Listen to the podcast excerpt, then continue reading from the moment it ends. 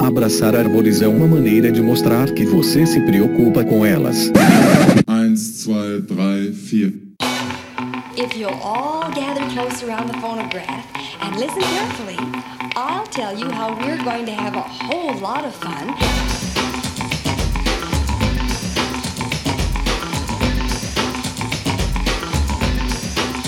Howdy! Aqui é Fernando Lima, este é o Desabraçando Árvores, um bate-papo sem firula sobre ecologia e conservação a vida, o universo e tudo mais. E eu estou aqui direto de Nazaré Paulista, em São Paulo, e comigo está a pesquisadora Miriam Perilli. Oi, pessoal. E direto de Viçosa, o nosso Biwan Kenobi sem musiquinha, o professor Fabiano Rodrigues de Melo. Aê, galera, tudo bem com vocês? Como estão as coisas? Como tem passado? Fala, meninos. Tamo aí, benção, padrinho. Deus abençoe. Tava muito tempo sem fazer esse pedido, hein, rapaz?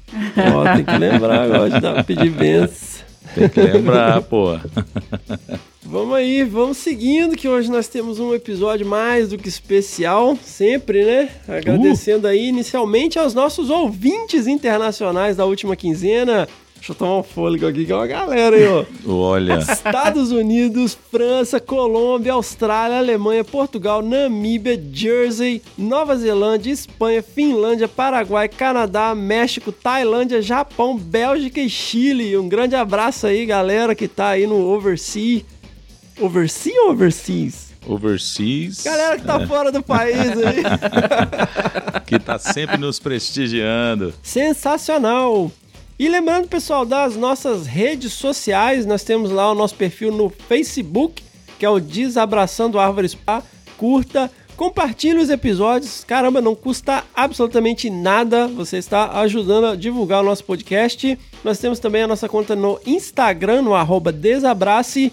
E estamos sempre postando uma coisinha ou outra lá. Siga a gente, compartilhe o nosso conteúdo, ajude a divulgar os episódios. E os Mac users, os iPhone users, iPad users, o pessoal metido aí que gosta de usar produtos da Apple, entra lá no iTunes, deixa cinco estrelinhas pra gente, faz uma avaliação, nem que seja uma frase, mas aí você ajuda a gente, né, a aparecer mais. Você ajuda a gente a aparecer mais aí na podosfera. E, Bião, nós estaremos em congressos, né? Ó, ansiosos esperando. É, nós estaremos aí no décimo Congresso Brasileiro de Mastozoologia, que acontecerá de 9 a 13 de setembro em Águas de Lindóia, São Paulo onde participar ei do simpósio Comunicação Científica e Impacto com a palestra Divulgação Científica sem firula. E lá, no dia 12 de setembro, será o aniversário de um ano de lançamento do primeiro episódio do Desabraçando Árvores. Ei. Sensacional, hein? com direito à velhinha. Seguindo, com direito à velhinha. E eu chamei a minha amiga Renata Muilaert para explicar o que é esse simpósio de comunicação científica e impacto. Né? Diz aí, Rê. Olá, ouvintes do Desabraçando Árvores. Aqui é Renata Muilaert. Eu sou bióloga, cientista, blogueira e professora quando posso. Vim aqui fazer um convite muito especial para vocês que amam comunicação científica e também amam mastozoologia, que é a ciência que estuda os mamíferos. No dia 12 de setembro, estaremos discutindo comunicação científica e impacto. Nesse simpósio, contaremos com a participação do ilustre Batman do México, da Universidade Autônoma do México, Rodrigo Medellín, falando sobre mídia e os morcegos. Também teremos a maravilhosa Roberta Bonaldo, do Natural History Brasil, falando sobre como levar a ciência a um grande público. Também estará lá o Marco Melo, do blog Sobrevivendo na Ciência e da USP, com a apresentação A Comunicação Científica e o Sermão do Lotus. Também vai participar do nosso simpósio a ecóloga incrível da UENF, responsável pelo canal Eco et al, Milene Alves Eigenher. E ela vai falar sobre o papel das redes sociais na difusão da ciência. Contaremos também com a participação do Fernando Lima, nosso querido host do Desabraçando, da Unesp e do IP. O Fer vai falar sobre comunicação científica sem firula. E por fim, eu, Renata Mulaeste, do Sobrevivendo na Ciência e também da Unesp, vou contar os segredos dos white papers, releases e escala de impacto. Para saber mais, acesse www.10cbmz.com.br. Um abraço e até setembro. E Bião, também estaremos no 18º Congresso Brasileiro de Primatologia, que acontecerá de 6 a 10 de novembro em Teresópolis, no Rio de Janeiro, e participarei com o Simpósio Comunicação Científica e Primatologia, né, Bião? Super importante essa iniciativa, né? Dois congressos em dois meses seguidos. Com certeza nós vamos alcançar um público aí perfeito e ajudar a gente aí na divulgação, né? Overseers do Desabraçando. Pessoal, no último episódio a gente enfatizou muito a questão da campanha que a gente tem no Padrim, que é o www.padrim.com.br desabrace, onde você pode apoiar esse projeto a partir de um real, um mísero real por mês. Por que, que isso é importante? Ah, pô, os caras estão produzindo conteúdo, ainda quer que, que dá dinheiro? Cara, se você está curtindo, apoia a gente. É realmente muito importante essa campanha, porque nós estamos terceirizando a edição de áudio e cada vez mais a qualidade dos episódios, a qualidade do áudio está melhorando, o nosso alcance está melhorando. Então, se você curte, se você acha que a gente tem que continuar, ajuda a gente aí, porque realmente sem esse tipo de apoio, nós não vamos conseguir tocar esse projeto para frente, porque eu não dou conta mais de editar o áudio. Né, juntando aí com toda a rotina do dia a dia e a qualidade fica muito mais profissional passando pela mão de um grande editor que é o Senhor A. Viva o Senhor A! Viva o Senhor A! e eu queria agradecer aqui enormemente às pessoas, aos ouvintes que atenderam ao nosso clamor de pagar uma cerveja para os desabraçadores. Aí eu senti firmeza, hein? Porque a campanha foi o seguinte: se você, que é ouvinte do Desabraçando, encontrasse com um de nós, você pagaria uma cerveja? eu pagaria ainda puro malte. Então, olha aí. Olha aí. Eu gosto de trigo, hein, Bião? Boa, perfeito. Cerveja Faz deliciosa. Cara, então, a galera que atendeu esse clamor Considere isso, faz quando você está pagando uma cerveja aí na brodagem pra gente. Agradecemos aí aos nossos novos padrinhos que atenderam ao clamor, ao nosso chamado de ajuda e estão pagando essa cerveja fictícia aí, que na verdade está indo para edição de áudio. Nós agradecemos aí a nossa querida Paula Piscin, que infelizmente não pôde se juntar a nós ah, hoje, porque o computador dela putz. deu um, como ela disse aqui no Scarf, deu puta um, pau. um puta pau. Bem paulistana, né, meu?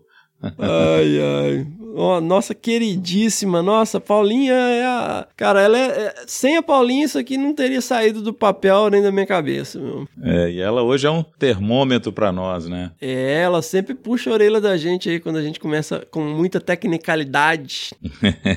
é isso aí ao Pedro Teófilo, a Aline Ariela, a Amanda Brambila, a Dani Fontes e ao nosso brother Humberto Malheiros, que participou com a gente aí no episódio 8, Pesca, Geoprocessamento e Vai Corinthians! Valeu aí, meu irmão! um grande abraço, Betão, um grande abraço aí pra Fei, pras crianças. E isso não é tudo, gente, porque nós temos aí os nossos novos padrinhos, né, na nossa campanha lá no Padrim, mas também recebemos duas generosíssimas doações individuais uma veio da Via Fauna, né? Para quem não conhece aí, a empresa da qual a nossa querida amiga Fernanda Abra é sócia. Então aí fazendo um trabalho incrível, melhorando a qualidade das estradas para ficar mais amigável com a nossa fauna. E um doador anônimo, sensacional. Sério? É. Anônimo? É. Anônimo. Cara, eu sou muito fã, assim, porque... ele é anônimo, mas a gente sabe quem é, né, Pepe? Ah, ele é anônimo, a gente sabe quem é, que o cara curte ficar mais na dele, assim. Mas sou fã. E ele eventualmente vai aparecer aqui, né? Sem Gente, dúvida. quem que é? Ah, eu já te falei. Segredos agora, enfim, enfim. É anônimo, Mirinha. Presta atenção, menina. Ah, mas Não, não, não pode ter segredos assim. Ô, louco. Tô brincando. Uai, cada um com, com os seus critérios. Tudo bem, tudo bem. Meu, muitíssimo obrigado. Cara, muitíssimo, eu não sei nem o que falar, porque, pô, essa galera, além, né, do, do apadrinhamento que a galera já faz, junto com essas doações, a gente tá viabilizando aí pelo menos uns três meses sem passar por problemas financeiros aí pro nosso podcast. Nós temos aí a edição de áudio garantida. É, isso é importante frisar, né? Que é um, O quê? um é um suspiro, né? É um, é um fôlego que a gente ganha, né? Isso, é só um fôlego, galera. Por favor, continue ajudando aí esse projeto, senão realmente a gente não consegue ir pra frente. né? A gente conseguiu aí esse respiro com os novos padrinhos, com essas doações, mas é muito importante que a galera continue aí entrando na nossa campanha no www.padrim.com.br barra desabrace e apadrinhe lá a partir de um real. Respira agora. Deixa eu respirar. paga a cerveja, paga a cerveja. Emendou a, te- a quinta aí. E por falar É por em isso via... é porque o minuto custa uma cerveja, né? Ah, é? Tô... Tá e doido. por falar, gente, na Via Fauna e na Fernanda Abra, eu tenho que fazer aqui um jabazinho. Cara, a Fernanda Abra, pra quem não conhece o trabalho dela, que ela faz, vai lá no episódio 15 do Desabraçando, Montanhas, Jiu-Jitsu e Estradas. Meu, o que ela faz salva todos os dias milhares, milhares de animais nas rodovias, com as medidas mitigatórias que ela e a empresa dela, né, da qual ela é sócia, promovem no país inteiro. E por conta disso, ela já ganhou altos prêmios e ela está concorrendo agora como finalista do 24º prêmio da revista Cláudia, que é a maior premiação feminina da América Latina, Bião. Tô ligado, Que já lindo, fiz a gente. minha votação lá, firme, e já divulguei amplamente. Por Isso favor, aí. continue votando. Você pode voltar quantas vezes quiser. Então você vai fazer o seguinte: você vai dar pausa nesse episódio e vai lá no link no post e dê seu voto pra Fernanda Abra agora, nesse momento. Pausa aí, vai lá, beleza. Muito bom, Pausando. gente. Que orgulho. Foi, Muito foi bom lá? mesmo. Foi lá, você deu pause, entrou lá no site, votou? Não? Vai lá agora. Faça isso agora lá, votar. Isso. Votei. Obrigado Pronto, foi por lá, votar. votou, todo Pronto. mundo. Já Ouvintes? agradeceu aqui. Beleza. Então, volte aqui pro episódio e quando acabar, vai lá e vota de novo. Beleza? Fernanda tem que ganhar esse prêmio porque ela merece. E vamos levantar aí, meu. Ela tá fazendo um puta trabalho. Me mostra alguém que trabalha com conservação que consegue salvar milhares de, de indivíduos de trocentas espécies diferentes todo dia. Me fala. Me fala. É. Ela tá aqui em inovação e ciências, né? Isso. Isso. Sensacional. Tá bom. Ninguém conseguiu falar, né? Então vai lá e vote, galera. E Votado. Vamos que Fefe, vamos. Vamos que Hum. vamos. Deixa eu só fazer né, um, um, um parênteses aí, porque quem já ouviu o episódio da Fernanda, Abra, né, sabe bem aí essa, essa questão do trabalho dela. Você está chamando atenção. Na hora que a pessoa clicar no link aí da revista Cláudia, ela também vai ler um pouquinho né, da, do histórico do profissional que ela vai estar votando, mas obviamente, como você também lembrou, ela já ganhou o prêmio, ela tem já uma carreira bem consolidada, tem empresa, está terminando o doutorado. Então ela é uma daquelas pesquisadoras, né, que tem que o céu é o limite. E aí eu acho que é interessante isso que você falou, né, cara? São milhares, milhões de indivíduos por ano que são atropelados simplesmente porque faltam questões é, relativamente básicas para se melhorar nas nossas estradas. E a Fernanda Abra tem trabalhado insistentemente com esse processo, inclusive participando aí de audiências públicas na, né, na Câmara dos Deputados, tentando envolver aí o legislativo para que a gente cada dia mais tenha né, mais rigor com relação à construção e à melhoria, né, à reforma de estradas no país todo. Afinal de contas, somos o país de maior biodiversidade do planeta, temos uma responsabilidade enorme em função disso e, portanto, qualquer indivíduo a mais que a gente consegue salvar significa que o nosso próprio bem-estar, né, a nossa própria condição de sobrevivência, ela fica garantida. E mais do que isso, né, a gente vai mantendo essa biodiversidade belíssima, riquíssima que a gente tem no Brasil, é nossa responsabilidade. E o que a Fernanda Abra faz é uma coisa do tipo eu vou lá e faço, né? Ela literalmente desabraça árvores, arregaça as mangas e está fazendo um belíssimo trabalho. Então vamos lá, galera, vamos votar, porque é muito mais do que merecido. Isso. Tá duvidando? Vai lá, episódio 15 do Desabraçando e ouve a história dessa pesquisadora sensacional. E por falar em pesquisadores e pesquisadoras sensacionais, hoje nós temos um mega bate-papo com ninguém mais, Bion, ninguém menos, Mirinha, do que Suzana Pádua. Caraca. Lindo. velho, Fala que não é guardadíssimo esse episódio. Pô, aquela pitadinha, né, que ela deu pra gente aí com a- naquele episódio recente com o Cláudio Pado foi demais, né? Então, pra quem não conhece o trabalho dela, certamente vai ter o, o prazer de conhecer mais e entender, né, como essas questões que ela vai pontuar pra gente fazem toda a diferença na conservação. É isso aí, tô, tô super feliz Pois com é, a... pessoal. É, Pra quem Aquele não... pedacinho já encheu o coração da gente Exatamente. de esperança, de... Ah. Sabe as palavras de Suzana. Gente, pra quem não sabe de quem que a gente tá falando, lá no episódio 10 do Desabraçando Árvores, nós temos um episódio fantástico com um dos grandes heróis aí, um, um dos grandes ícones da conservação no Brasil, sem dúvida nenhuma na América Latina e Quiçá. do mundo, Quiçá no que é mundo. o grande Cláudio Pádua, né? Ele ressalta várias vezes que ele estava no lugar certo, na hora certa, e ele teve contato muito cedo com a ciência que estava nascendo naquela época, que é a biologia da conservação, e sua esposa, Susana Pádua, veio a se tornar uma das maiores referências mundiais em questões relacionadas à educação ambiental.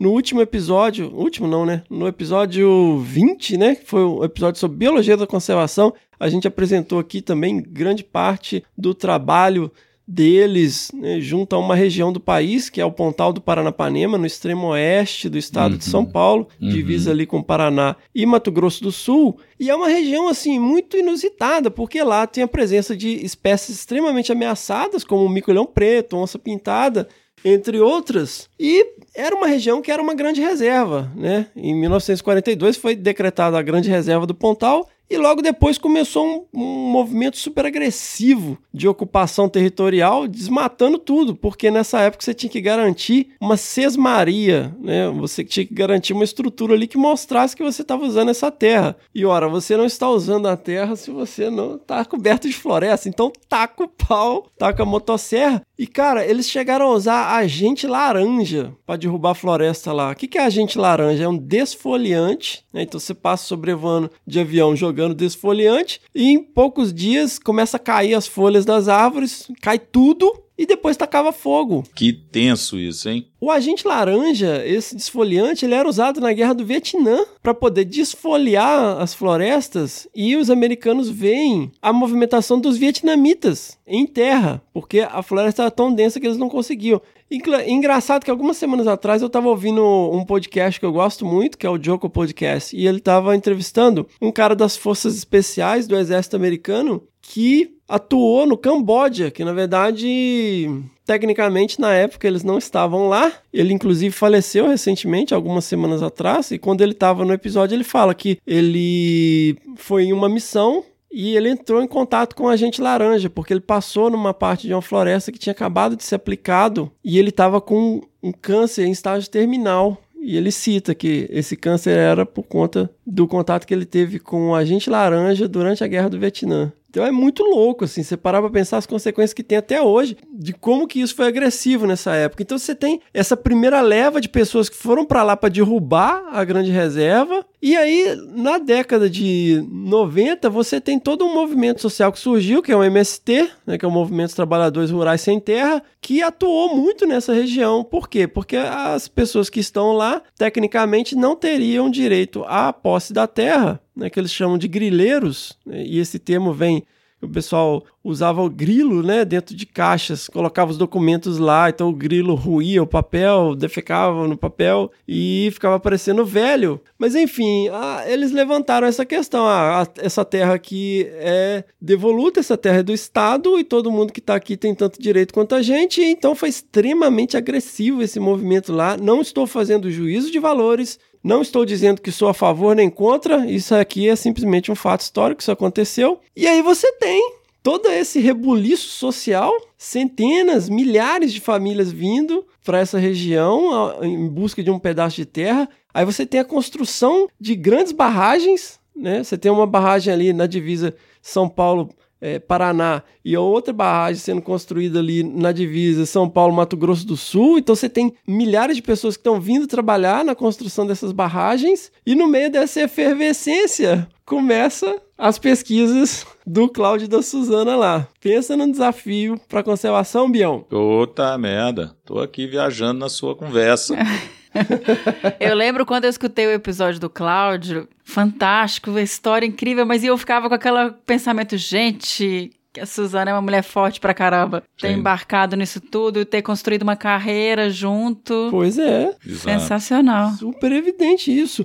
E a Suzana tá lá no meio dessa efervescência toda, com três filhos Pequenos. pequenos, sai do Rio, né, de, de uma, uma vida assim de Capital, né? conforto. É. Ela vem de, de- Ela era designer. Nossa, gente, vocês têm que ouvir essa história. Continua ouvindo esse episódio, vocês não vão acreditar. Inspirem-se, inspirem-se, porque não, não tem outra palavra para descrever. Boa, isso aí. Então fiquem ligados aí, nós temos hoje Suzana Pádua, reconhecida mundialmente. Cara, aí você vê a pessoa falando, pô, eu cheguei lá, não sabia o que fazer, eu fui na escola. Ela falando, ela foi na escola, cara, se oferecer pro diretor para ajudar a preparar merenda para as crianças, para ter. É inacreditável, assim. Você vê a humildade da pessoa e você vê o, o alcance que ela tem hoje numa escala mundial. A Suzana e o Cláudio viajam o mundo inteiro, são reconhecidos internacionalmente. E aí você vê que a história da pessoa começa com uma grande transformação e batendo na porta da escola, se oferecendo, tô aqui à disposição para ajudar no que for preciso. Que incrível, né? Pô, sensacional. Pô, Incrível. fala sério. Vamos ouvir, galera. Mas antes, nós vamos para. Aham. Que bicho é esse? Nós vamos para o que bicho é esse com a Miriam Perilli. Hoje nós temos uma participação de volta ao nosso podcast. Olha isso, Cadê? gente. Tan, tan, tan. Como é que é a musiquinha? Ninguém mais, ninguém menos que o agente molder da conservação, Rogério Cunha de Paula. Puta que eu pariu. Até que Olha enfim. aí, consegui me soltar aqui. Eu tava preso, vocês não sabendo? cara, Dentro da caverna. Tava preso em, em Roraima, porque a gente descobriu que, na verdade, a conspiração não era no Acre, né? No era Acre. em Roraima. Na verdade, eu fui convidado a fazer a proteção lá da área 51. Estão falando que vão invadir lá, né? Então. não, saudade, saudade desse pessoal todo aí. Massa, bem-vindo, welcome back. Valeu, valeu, moçada. Saudades todos. Bem-vindo. Saudade também. Sensacional. Bom, vamos tocar aí o bicho do último episódio. Credo. A Mirinha que gosta das minhas performances Adoro. auditivas.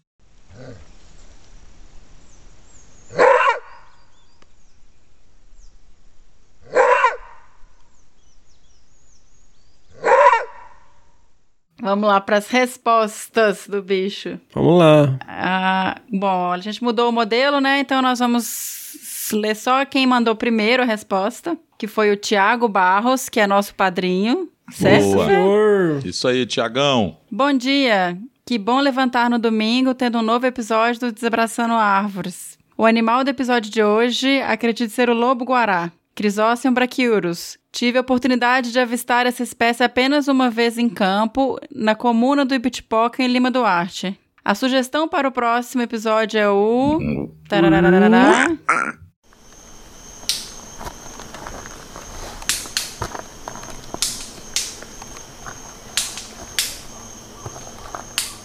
Veremos como os detetives do CSI Fauna Brasil se saem nessa. Um grande desabraço, Tiago Barros. Adorei esse Sensacional.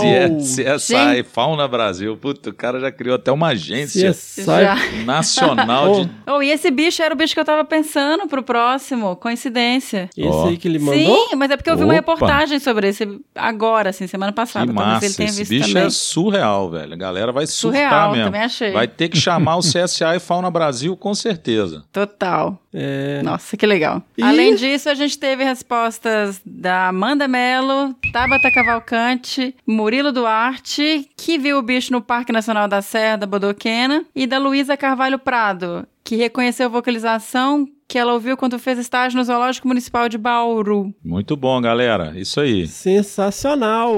Então, lembrando, pessoal, ó, se você souber ou desconfiar de que bicho que é essa vocalização aí, manda sua resposta para bicho@desabrace.com.br, mas corre porque só a primeira resposta que tá valendo e o resto fica na menção honrosa aí. Todo mundo acertou, né? Comentários nobres aí poderão ser lidos eventualmente. Boa. Bom, e aqui nós temos hum, basicamente a referência mundial no bicho, né? Do lobo guará. Eu, não- eu não vou nem abrir a boca pra falar. Eu também vou, ficar deixar. quieto, viu, Roger? Você, por favor, dê sua aula aí pode hoje pra falar, nós. Mirinha, manda bala. que Eu só vou falar sim, não, não. Isso não é bem assim. Não, senhor. Nada disso. Queremos ter uma palestra com você agora. Põe o PowerPoint aí, já abre ele aí, Roger. Ô, Roger. Fala aí do lobo guará, olha. Bom, temos então essa espécie maravilhosa, um dos bichos mais interessantes da nossa fauna nacional, o lobo Chrysocium brachiurus. Ele é o maior canídeo da, dos neotrópicos, né? Ele ocorre principalmente no Brasil. Mais de 80% da área de distribuição dele é no nosso país e ainda com a população significativa na Argentina, alguma coisa na Bolívia, no Paraguai. Ah, mar- bem marginalmente, assim, tem ano que ele está extinto, tem ano que ele volta a aparecer no Uruguai e no Peru. Ah, é um onívoro, né? Então ele é um animal que come de tudo, baseia grande parte da dieta dele no ano em frutas, em itens vegetais, mas ao contrário de que muita gente acha que ele só come lobeira, não. Ele se alimenta nessa época, por exemplo, no inverno, a proteína dele vem dos itens animais, né? De presas que ele preda, pequenos mamíferos, ah, aves rasteiras, ele caça muito bem, até tatu, chega a comer tatu, paca, cotia, e tem registros de predação em né, em cervídeos de pequeno porte. Olha aí. Caramba. Agora eu gostaria, assim, o lobo guará a gente tem uma, uma vasta bibliografia da espécie, né? Você procura lá no Scholar Google, você tem muito trabalho sobre a espécie. Eu arrisco a dizer que uma das grandes compilações do lobo você pode achar, fazer um jabá aqui no Histórias de um Lobo, né? Que já quase não existe mais, mas no site do Adriano Gambarini você acha depois para comprar. Mas não é uma compilação científica. Oh, a gente, a gente traduziu. Link no post, é isso aí. A gente traduziu um pouco do que se sabe sobre a espécie nesse livro, mas eu vou, eu quero focar um pouquinho essa fala no, no que chama o nosso para essa participação aqui de hoje. No bicho é esse que é na vocalização do lobo, né? Então o lobo tem um Legal. excelente, um super amplo repertório vocal. Por ser uma espécie solitária, ele se junta somente na época reprodutiva com a fêmea. Toda a parte de comunicação ela é feita através das vocalizações e, da, e do feromônio que ele deixa na urina, pela urina, pelas fezes, né? Mas então é um animal extremamente comunicativo e tem uma identidade vocal. Então cada lobo ele tem ele é, ao lead, né? Esse som que a gente ouviu chama aulido. É, eu gosto de dizer que é o latido, né? Mas no, no inglês ele é um latido rugido. é, eles misturam as duas palavras e a gente chama em português o aulido do lobo. Então o aulido do lobo guará ele é muito peculiar e para diversas funções. Então, quando ele está defendendo o território contra o opositor, né, ele identifica no cheiro ali das fezes, da urina, um, um bicho invasor do território, ele vocaliza para afugentar esse opositor. Né? Esse aulido ele vai muito longe, né? tem um trabalho feito agora recentemente, recém defendida a tese agora no primeiro semestre desse ano, é, uma pesquisadora ah, lá do, da Universidade Federal do Rio Grande do Norte fez um trabalho extenso, muito interessante sobre ah, a vocalização, essa identidade vocal, o quão longe que é perceptível essa identidade. Então ela espalhou microfones na Serra da Canastra toda e aí essa foi captando essa comunicação dos lobos. E a outra forma é da comunicação de atração, né? Então a comunicação entre o macho e fêmea que dividem o mesmo território, eles estão 100% do tempo dividindo a mesma área, só que mantendo a sua distância, só através do feromônio e da comunicação vocal. Então é uma, é uma coisa muito interessante, um campo muito pouco estudado, mas que agora a gente tem tido cada vez mais informações chegando para desvendar esses mistérios aí da comunicação do lobo. Muito bom, show de bola. Não, legal demais. Caramba, sensacional, velho. sabia, não sabia de nada disso. Eu também não. E eu tava pondo o lobo guará aí que eu comprei para ajudar, viu, pessoal? Que para ajudar aí o trabalho do Rogério, tem além dos livros que vocês têm aí o, o link aí no post. É. Vocês Mostra têm aí aí o lobinho. câmera. É, todos, os, todos os ouvintes estão vendo Todo aí. mundo tá vendo aí, ó, tá vendo, ó? Mas é porque vocês também não têm nenhum espírito, né, cooperativo. Vou, vou tirar uma foto, isso vai compor foto. a capa do Vou tirar uma episódio. foto. Outra de novo, por favor. Cadê, cadê? Mostra o lobinho aí, Bião. Aí, ó. Tira a foto aí, porque aí a gente já coloca agora na chamada do Insta. Que lindo. Isso. Te ficou boa aí a foto? Ó, Fico- pô, o Rogério com dele também, ó. Ah, Eu- gente, tira outra, peraí. Pô, se soubesse, eu trago o meu. Ah, tá vendo, Roger? Tô prestigiando aí. Cadê? Sabia que você vinha aí, ó. Já deixei o lobinho aqui de prontidão. Não, vou dar print nisso aqui. Tá Deu certo? É, por favor. Deu certo, Eu tirando Pepe? foto, é só dar print. Adorei. Ficou boa aí? Gente, mas que loucura esse negócio das vocalizações. Eu vi que tem uns trabalhos mesmo de comportamento acústico e tal, de comunicação, mas é, é muito mais informação do que eu sabia, que é dessa relação de comunicação de, entre eles. É, é um bicho fascinante, né, meu? Não tem nem o que falar. Sem dúvida. Então, eu, eu acho que existe esse, esse coisa de que o- é um bicho que é só porque ele é solitário, né? Ele não é um animal que. é, é, a gente, existe essa coisa, né? Os animais que são solitários, eles não, não têm um- uma interação social muito complexa. E, e a gente está quebrando isso, né? Para várias espécies, né? E o lobo, ele tem isso, né? Ele, é- ele tem um comportamento parental é, excepcional. Então, por exemplo, o macho ajuda a fêmea a criar os filhotes até quase um ano de idade, com casos de que passa até um ano do macho ajudando e visitando toca, a fêmea sai para caçar, o macho fica na toca, então e eles ficam intercalando isso. Né? Agora mesmo a gente está acompanhando um, um casal com, com toca em Canavial de São Paulo e eles eh, a gente vê nas câmeras espalhando um monte de câmera eh, dentro ali em volta do canavial e você vê a fêmea passando segundos depois o macho passando. Então, assim, ah, os bichos não interagem, mas nessa época eles interagem pra caramba. E aí eu gostaria de pôr o microfone ali, né, a captação pra ver. Ai, se o macho não aparece na hora que ele tem que ir, né? A fêmea dá um grito lá e chama na chincha, né? É, é um pouco disso, né, Roger? A gente a gente está quebrando muitos tabus aí com não só com a melhoria, né, na qualidade dos estudos, na profundidade dos estudos, mas particularmente também nas tecnologias utilizadas, né? Então, eu estou me lembrando muito daquela questão da onça parda, que por muito tempo também sempre foi considerada um animal solitário e de alguma forma, pelo menos em algumas regiões americanas, né, nos Estados Unidos, eles estão vendo que os bichos acabam sendo eventualmente por oportunismo gregários, né? Então a gente acaba desmistificando alguns tabus, né? Muito legal isso aí. É, exatamente, exatamente. Não, e a gente também se apega muito à, à questão do ao, bi- ah, o bicho andar junto. Se ele, mas existem vários outros tipos de interação, né? Que é as Sim, localizações, as marcações territoriais. né? São Exatamente. vários tipos de interação. Eles- Você expressa um monte de seu, seu tamanho, a- o seu território, tudo através de marcações, de feromônios. Perfeito. E se a gente lembrar na anatomia do bicho, né? Você pensar esse super orelhão, que é uma antena de satélite, praticamente, né? O bicho, ele. É, a, a utilização disso é para caça. Né, para amplificar o som, né, o, infrassom né, dos, das presas que ele caça e para comunicação. Então, realmente, o aulido dele ele é captado de longa distância. Né. Eu não lembro agora de cabeça do, do trabalho da Luane, né, que é essa menina, essa aluna que terminou o doutorado agora, mas é muito longe, muito longe que ele capta o som. né. Então é bem interessante. Logo ela deve publicar esses trabalhos. Muito legal. Um grande abraço para a Luane, lá do Rio Grande do Norte. Professora Renata Lima, né, que foi orientadora dela, é uma pesquisadora que se enveredou nessa área da bioacústica, que eu acho que é muito interessante.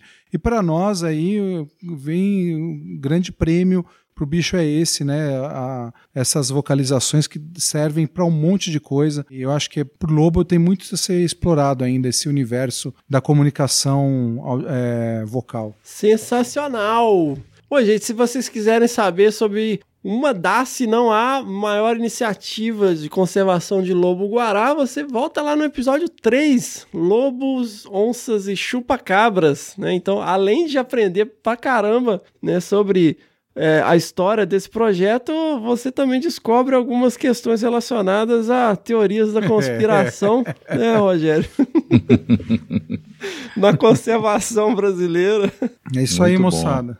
Valeu, obrigado, Valeu, gente. Roger. Um abração para todos. E logo, logo a gente está de volta aí. Valeu, moçada. Um grande abraço a todos aí. Valeu, Roger. Valeu, garoto. Bom, pessoal, Seguimos então para esse bate-papo sensacional com uma das grandes heroínas da conservação, Suzana Pádua. Lembrando que o próximo episódio, o episódio 23, é de leitura de e-mails e pedradas, então não deixe de enviar as suas pedradas no nosso e-mail, que é o primeirapedra@desabrace.com.br. Lembrando, né, sempre João, capítulo 8, versículo 7. Se algum de vocês estiver sem pecado, seja o primeiro a tirar uma pedra. vamos que vamos! Desmatar florestas, fazer queimadas. É burrice, não tá com nada. Deixar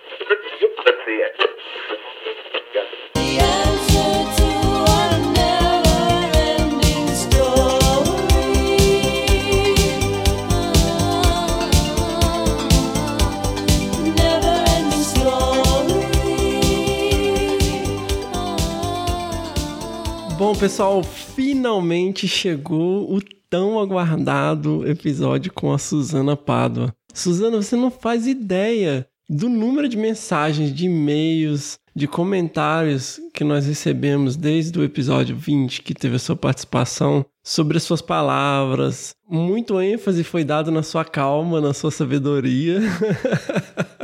Oh, Deus.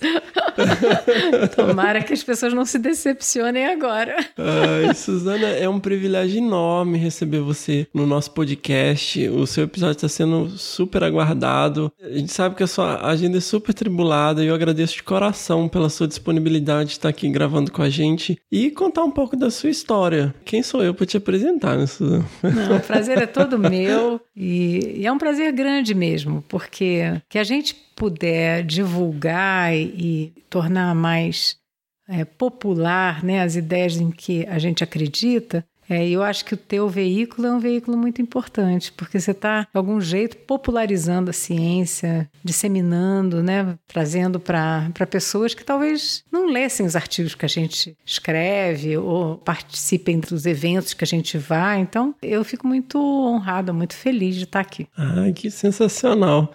Suzana, conta um pouco, assim, você vem de um, um, uma juventude num período de efervescência no Rio de Janeiro. Como que era essa época, assim? O, o, o Rio, nessa época, ainda era a capital do Brasil? Na verdade, eu acho que eu tive uma infância muito privilegiada. Eu venho de uma família muito tradicional? Eu, eu, brinco, já que você gosta das, das histórias de família, que a nossa família era tradicional de verdade. Tinha pratinho com pão e pratinho de manteiga com bolinha. para cada um individualmente. Era servida francesa, era tudo muito, muito tradicional. É, essa, acho que essa é a melhor palavra. Mas, ao mesmo tempo, tanto acho que minha mãe quanto meu pai eram pessoas bem intelectualizadas, gostavam de coisas boas, assim, de boa literatura, de boa música. Papai, você sabia como é que ele estava no dia de acordo com a música que ele estava ouvindo. Se era a nona de Beethoven ou o enterro do Churchill, que ele tinha isso gravado como uma coisa, você já sabia que ele devia estar muito tocado com alguma coisa. Mas eu me lembro perfeitamente da gente ouvir, sabe, é, o concerto de clarineta de Mozart, e nós dois de mãos dadas com lágrimas nos olhos, assim, emocionados, sabe? Ele me deixou algumas heranças muito boas, e minha mãe também, nesse sentido da sensibilidade artística. E mais tarde eu vou falar um pouquinho sobre isso, mas eu acho que a arte é um canal de sensibilização muito, muito forte. E a gente quer sensibilizar as pessoas, né? Hoje, eu acho que a minha missão é sensibilizar para a conservação. Né? Eu quero, eu quero que as pessoas sejam tão apaixonadas como eu pela natureza brasileira. E eu sempre acho que a arte ajuda. Então essa, essa herança da minha família ficou. Mas um pouco mais de história, meu pai era caçador. Uhum. E eu hoje sou radicalmente contra a caça. Desculpem os caçadores e, e pescadores, né, Fernando? Nossa. Mas eu sou radicalmente contra porque eu não me sinto à vontade de matar qualquer animal. E eu sei que a gente está com epidemia de dengue, né? Outro dia eu estava tentando matar os mosquitos que estavam me, me comendo. E teve uma gozação da minha filha Joana que disse: Você está falando que você respeita todos os bichos tentando matar os mosquitos? Quer dizer, tem uma hora que a coisa incomoda. Mas quando ela não incomoda, que é o caso, eu acho que o meu pai era caçador, ele, ele era um herói na época. E depois a história se inverteu. Mas qual foi a, o grande legado que ele me deixou nesse sentido? Foi me levar para a natureza quando eu era pequena. Então nós íamos, a família ia para ele poder caçar, e com isso a gente teve um contato muito estreito com a natureza. E eu nunca pensei na minha vida que eu ia trabalhar com isso. Então isso veio mais tarde. Mas o seu pai não era o Sozé que subia lá na árvore e ficava esperando uma paquinha, né? Ah, ele mas ele para um... ele era um big game hunter, né? Ele big era um caçador. Game hunter. É, ele era um caçador que tinha uma sala de troféus gigantesca. Ele caçou uhum. na África, na Índia. Ele tinha tigre, imagina, caçou eu tenho um tigre. fotos do seu pai. Eu acho que nem você sabe que eu tenho fotos do seu pai então, na Índia. Ele tem, ele era um, ele era um considerado um herói mesmo. As pessoas visitavam ele de todos os lugares do mundo que iam ao Rio, visitavam meu pai por ele ter sido um grande caçador. Agora, ele era uma pessoa que tinha esse outro lado, extremamente sensível. E o caçador, eu tenho que dizer isso, o caçador ama a natureza, porque ele, se, ele tem esse contato é, estreito, né? Ele vai para a natureza, ele fica na natureza. Meu pai, para caçar uma onça preta, ele parou de fumar, porque ele ficava num giral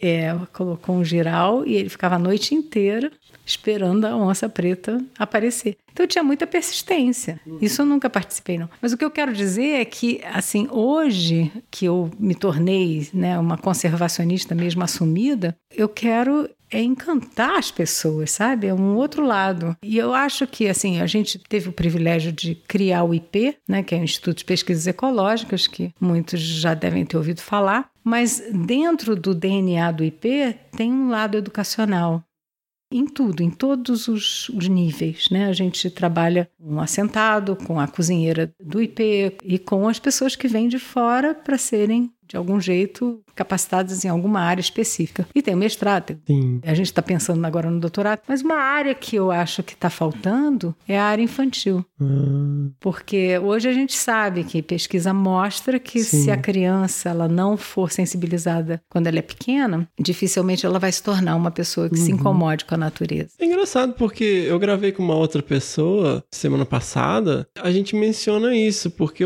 ao longo do podcast, embora nós ainda tenhamos poucos episódios, né, relativamente poucos episódios, a gente nota que praticamente todo mundo que participou de alguma maneira aqui teve uma infância ou na zona rural, ou pescando com o pai, com o avô, ou algum contato com caça, mas de alguma maneira esse contato na infância determinou esse interesse por história natural, por, por biologia, por ecologia, por se envolver em questões ambientais, né? Então acho que cada vez mais é. Para nós, talvez a gente esteja começando a perceber de uma maneira mais clara, mas quando você para pra pensar é meio óbvio, né? Que a gente precisa. o negócio são as crianças, né?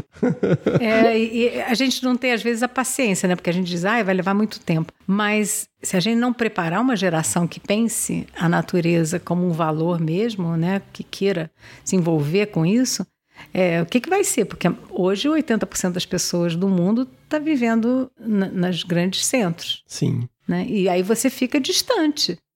E aí? O que, que, vai acontecer se uma onça desaparecer ou se o mico-leão preto desaparecer? Ah, eu não tenho nada com isso. Na verdade, é um empobrecimento do planeta. É. E a responsabilidade é nossa porque a gente herdou isso e está deixando isso acontecer. Mas o contato, quando você é pequeno com a natureza, ele é muito, muito importante. Se você for para uma palestra, né? Você dá palestras às vezes em congressos de universidade. Pergunta, só de curiosidade assim, quantos de vocês tiveram contato com a natureza quando vocês eram pequenos? Você vai ver que quase que 100% das pessoas vai levantar a mão. Uhum. Então, por falar nisso, em grandes centros e tal, você cresceu num grande centro. Como que era, é, como que foi esse momento, assim, que obviamente você não além de, desse contato com a natureza através do seu pai, não era. Não, nunca pensei não na fez minha parte vida. da sua vida, né? Como, como que era essa, esse momento, assim, essa juventude lá no Rio? Como que os caminhos foram? Foram várias é, coincidências, se a gente pode chamar assim, que me levaram a trabalhar com conservação. Mas a minha infância, a minha adolescência foi absolutamente urbana. É, eu ia para as festinhas, eu dava balé, eu estudei na PUC comunicação visual, fui de escolas diferentes no Rio, uma americana de freiras, então extremamente religiosa, rígida, etc. Depois saí, fui para um colégio que foi aonde eu comecei a gostar de estudar, que chamava Brasileiro de Almeida, não existe mais, mas foi muito prazeroso. E tenho amigos até hoje dessa época, então foi uma coisa muito gostosa mesmo. Mas a minha vida mudou muito quando, de fato, eu casei com o Cláudio, porque o Cláudio era do mundo dos negócios, ele já deve ter contado aqui, mas começou a ficar deprimido e dizer que ia morrer cedo, que não tinha vindo para essa vida para fazer aquela coisa chata que ele estava fazendo, que ele achava aquilo muito chato, e ele voltava para casa deprimido e que alguma coisa ele tinha que mudar na vida. E eu comecei a achar que ele era louco, a gente quase se separou várias vezes, não foi nada fácil. Mas ele resolveu que ele ia levar essa ideia adiante e foi estudar biologia. Não, mas antes eu quero saber da comunicação visual, Suzana. Você estudou comunicação visual e começou a trabalhar de designer. Foi. Mas já, Trabalhei como que- cinco anos na TV Globo. Então, como que é isso? Mas, nessa época já existia esse conceito de designer? Já, já. Ah. Já. Eu me formei, acho que em 77. Ah, Durante a minha formação, eu trabalhei cinco anos na TV Globo. mas o que, que você fazia lá? Fazia programação visual de anúncios de pessoas que não podiam pagar agência de propaganda, que iam direto para para televisão. Aham. Então eram anúncios assim, até mais simples, sabe? Mas que a gente dava uma solução mais criativa e tal. Uma mini agência dentro da Globo. E foi muito divertido. Foi uma época divertidíssima da minha vida, porque a Globo era muito criativa, sabe? Você via uma pessoa assim, entrava mancando com uma bengala e dizia: Meu Deus, você se machucou? Não, é porque hoje eu precisava chamar a atenção de uma pessoa e foi a forma que eu descobri. Então, havia. Aí você levava um susto, eu soltava uma gargalhada no meio do corredor, porque eram eh, sempre coisas assim, inusitadas e inesperadas. Era muito criativo tudo. Mas quando, na verdade, assim, se eu for olhar a minha trajetória, e trabalhei nisso muito tempo. Quando o Cláudio mudou de vida e resolveu estudar biologia e trabalhar no Centro de Primatologia do Rio, que levou um tempão para sair, que ele queria, que era trabalhar com primatas e ameaçados e tal, eu sustentei a casa durante três ou quatro anos com Uhum. Mas isso trabalho não- de design. Quando você tava lá na Globo, Rio. foi esse momento. Foi, já estava casada com o Cláudio, Aham. já tinha o André, nosso filho mais velho. Acho que o Felipe veio um pouquinho depois, né? Que são dois anos de diferença. E eu sustentei a casa porque eu digo, eu não posso. Eu sabia, né? Trabalhar. Foi, foi muito legal, na verdade, Fernando, porque eu descobri que eu conseguia ganhar dinheiro, sabe? Que eu conseguia, que eu não precisava depender de ninguém. Isso dá uma, à mulher uma, uma, uma sensação muito boa. Ainda mais nesses períodos, né? É de crise, assim, né? E uma outra perspectiva, uma outra época, né? Em que a mulher não tinha essa autonomia que ela tem hoje. Estava passando por uma transição, né? Sem dúvida. E, por exemplo, a, a minha mãe e minha sogra são mulheres muito fortes e muito bem preparadas, né? Minha sogra tinha uma cultura, ainda está viva, mas ela tinha uma cultura espetacular, mas nunca trabalhou.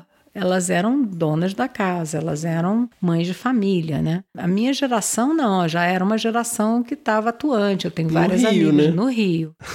É verdade, no Porque Rio. eu sou do interior de Minas e na, Você tem toda a razão. na minha infância as meninas ainda tinham essa É. coisa, né? Na PUC, as minhas amigas da PUC, muitas delas viraram grandes designers e ou então trabalhando com gráfica. Eu tenho uma grande amiga que trabalha em gráfica. Então assim, são pessoas que foram para frente, Sim, foram sim. bem sucedidas e tal. Mas eu mudei a vida, né? Quando a gente foi é, depois disso que a gente foi morar no Parque Estadual do Morro do Diabo, no Pontal, para o Cláudio poder coletar os dados do doutorado dele, aí minha vida mudou toda, porque Então, não mas- tinha mas- design para eu fazer lá. Nossa senhora. Eu tava morando num lugar que não, que não precisava de mim, entendeu? Não tinha Mas grandes o- coisas a fazer. gente está se referindo muito ao Cláudio Pádua, pessoal. A história é que a gente conversou bastante com ele no episódio 10. Então, assim, muitas dessas referências estão lá. Mas, Suzana, e o dia que o Cláudio. Ele conta, né? É, inclusive, ele falou sobre isso no episódio 10, que um dia ele saiu da empresa e falou: não volto mais. Foi. E aí eu E achei que ele chegou tinha em ficado. casa. É. Nós, nós tínhamos um amigo que dizia assim, era muito interessante, influenciou o Cláudio muito. Dizia assim: ou você é muito rico e você compra o seu tempo, ou para de fazer o que você está fazendo e vai fazer o que você gosta. Uhum. Porque senão você vai chegar a um ponto da sua vida, vai olhar para trás e eu não fiz nada daquilo que eu queria ter feito. E ele contava umas historinhas assim, dizia assim: Não, sexta-feira, ai meu Deus, sexta-feira tá chegando, que maravilha. Eu vou entrar no meu carro e eu vou, não sei, para Búzios, né? A gente morava no Rio, eu vou para Búzios, eu vou para Cabo Frio. Aí fica todo feliz. Na sexta-feira pega um engarrafamento horroroso. Chega, chega no lugar que você quer exausto. Aí você passa sábado, o dia inteiro se, se convencendo de que aquele lugar é maravilhoso. Eu sou feliz, eu sou feliz, eu sou feliz. Mas à tardinha você já começa assim: ai, amanhã eu tenho que ir embora, porque segunda-feira eu tenho que voltar a trabalhar. E o Cláudio foi muito influenciado. Ou você tem muito dinheiro, que a gente também tinha um grande amigo, né, que é amigo até hoje, que tinha muito dinheiro e tinha os hobbies Uhum. de criar pássaros em, na grande propriedade dele, ia para Mato Grosso na fazenda dele. Dar tiros de canhão. Dava tiro de canhão, exatamente. Esse episódio eu não preciso contar, porque tá no episódio 10, né, Fê? Mas exatamente ele. Então, ou você comprava o seu tempo, e aí, se você quisesse comprar o tempo, você tinha um avião particular, você tinha um helicóptero, você vai para um lugar, você vai lá para Angra ou para Cabo Frio, etc. Você vai do seu helicóptero, chega lá sem descansado e tal. E o Cláudio não tinha nenhuma coisa nem a outra, né? Ele não tinha o tempo e ele não tinha, na verdade, o dinheiro para a gente levar uma vida absolutamente livre, etc. Então ele resolveu que ele ia parar e, e recomeçar no rumo que ele queria. E ele já contou isso, né? Então eu não preciso contar, mas isso afetou a minha vida. Como eu estou contando agora o meu lado, É, que é o que a gente quer ouvir aqui, o seu lado dessa história. Isso afetou a minha vida drasticamente, porque eu tive que mudar o meu padrão todo. Fui morar nos Estados Unidos para acompanhá-lo, ele fazendo o mestrado, doutorado. Acabei fazendo meu mestrado também nos Estados Unidos, que para mim foi excepcional. É, mas quando eu fui morar no Parque Estadual do Morro do Diabo com o Cláudio para ele coletar os dados, eu não tinha noção do que, que eu ia fazer. Mas como que é isso? O Cláudio, olha, vai ter um negócio lá no interior de São Paulo, que ele foi lá com Coimbra Filho. É, até aí eu não tinha ido, né? Uhum. Ele tinha, eu estava achando tudo isso excêntrico. Até aí era uma maluco. expedição. Era uma expedição dele, Uhum. umas maluquices que ele estava fazendo, excentricidades de uma pessoa, mas eu não estava envolvida. Uhum. Então foi uma. Assim, eu entrei na história, o Cláudio é muito esperto e ele começa a te dizer assim: não, você tem uma contribuição aqui no Morro do Diabo fantástica, porque você tem muita energia, eu tenho mesmo. E pessoa que tem muita energia tem que canalizar aquela energia para alguma coisa boa, porque senão você entra em depressão. Isso eu aprendi muito cedo na minha vida. E eu comecei a trabalhar com educação ambiental no Morro do Diabo. Mas, Suzana. Sem daqui como- a antes, né? Eu quero antes. Eu- Mas como que é esse negócio? assim, Ó, agora vamos fazer as malas e vamos morar lá. A primeira vez que você foi? Que você Não. foi lá e chegou naquele estradão de chão lá. O primeiro choque é, não foi esse, Fernando. O primeiro choque foi a mudança do Cláudio ainda no Rio de Janeiro. Hum. Pra você ter uma ideia, faltava dinheiro, ele não tinha coragem de me dizer que ia faltar dinheiro para pagar a luz. Ficamos sem luz duas vezes. e eu dizia assim: uai, tá faltando luz. Será que os vizinhos também estão com falta de luz? Aí eu olhava todo mundo com luz, menos nós. Então, assim, o, o choque inicial foi a mudança de vida, que foi muito dura. É interessantíssimo que as pessoas veem, assim, a gente hoje, né, ganha prêmio, vai para convidada para ir para o resto do mundo e tal. Mas teve um período que foi muito desafiante, né, para dizer o mínimo. Eu não consigo imaginar você falando, Cláudio, você não pagou a conta de luz. Não, as lágrimas desciam, assim, de. Falava, gente, como que você não me disse? Porque uhum. no final eu estava trabalhando para manter Sim. a casa. E eu tinha sido criada num padrão alto e o Cláudio também. Então eu não queria baixar o meu padrão, sabe? A minha vida era uma mini réplica da vida dos meus pais e dos meus sogros. Era o modelo parental que eu tinha. E eu não ia mudar os meninos de colégio, eu não ia tirar eles de bons médicos, entende? Então, para manter esse padrão de vida, eu cada vez trabalhava mais. Eu tinha duas sócias, uma de comunicação visual propriamente dita, de fazer logotipos para médicos, para é, escritórios de advocacia, etc., e outro de design de interiores. Então eu, eu me tornei uma boa, para dizer a verdade, decoradora de interiores. E eu desenhava móveis. Então eu, eu comecei a usar a minha criatividade para sustentar a família. O que foi muito legal, mas era muito cansativo. Um outro grande momento da minha vida foi quando a gente foi morar nos Estados Unidos, porque o Cláudio conseguiu a eu estou contando muito do Cláudio, gente, vocês têm que entender o seguinte, que a minha vida foi muito influenciada, não tem jeito, porque de repente eu estava morando nos Estados Unidos, que eu nunca tinha pensado em fazer isso.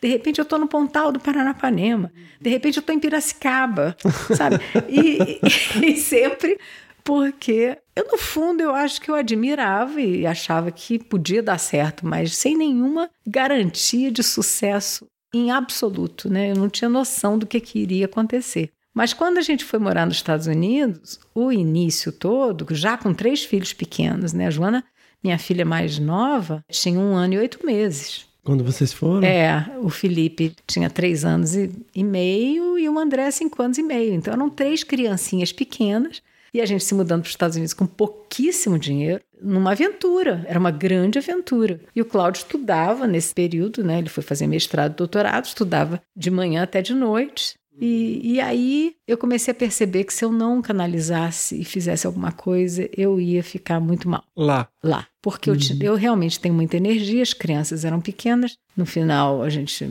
mal ou bem conseguiu botar no colégio e tal. A Joana não, porque ela era pequena demais, mas enfim. E eu não podia trabalhar, porque meu visto não permitia. Eu falava inglês correntemente, porque tinha aprendido no colégio americano, e meus, minha mãe inglesa, meu avô inglês e tal, mas eu não podia trabalhar. E aí é que comecei a pensar num mestrado, para uhum. poder canalizar também. Ou seja, e isso talvez eu já tivesse essas ideias, porque à medida que o Cláudio foi fazendo os exames, sabe? Precisa de TOEFL, aí eu ia e fazia o TOEFL. Precisa de GRE, que é o GRE para entrar para a universidade. Aí eu ia e fazia também. Então, quando eu cheguei lá, eu estava com os exames feitos. E, mas eu não tinha dinheiro para cursar. Aí foi toda uma história também, sabe? De conseguir bolsa é, lá nos Estados Unidos. Eu fiz uma, uma disciplina, tirei nota boa, fiz outra disciplina, tirei nota boa. E aí eles me ofereceram bolsa. Porque o americano tem isso, né?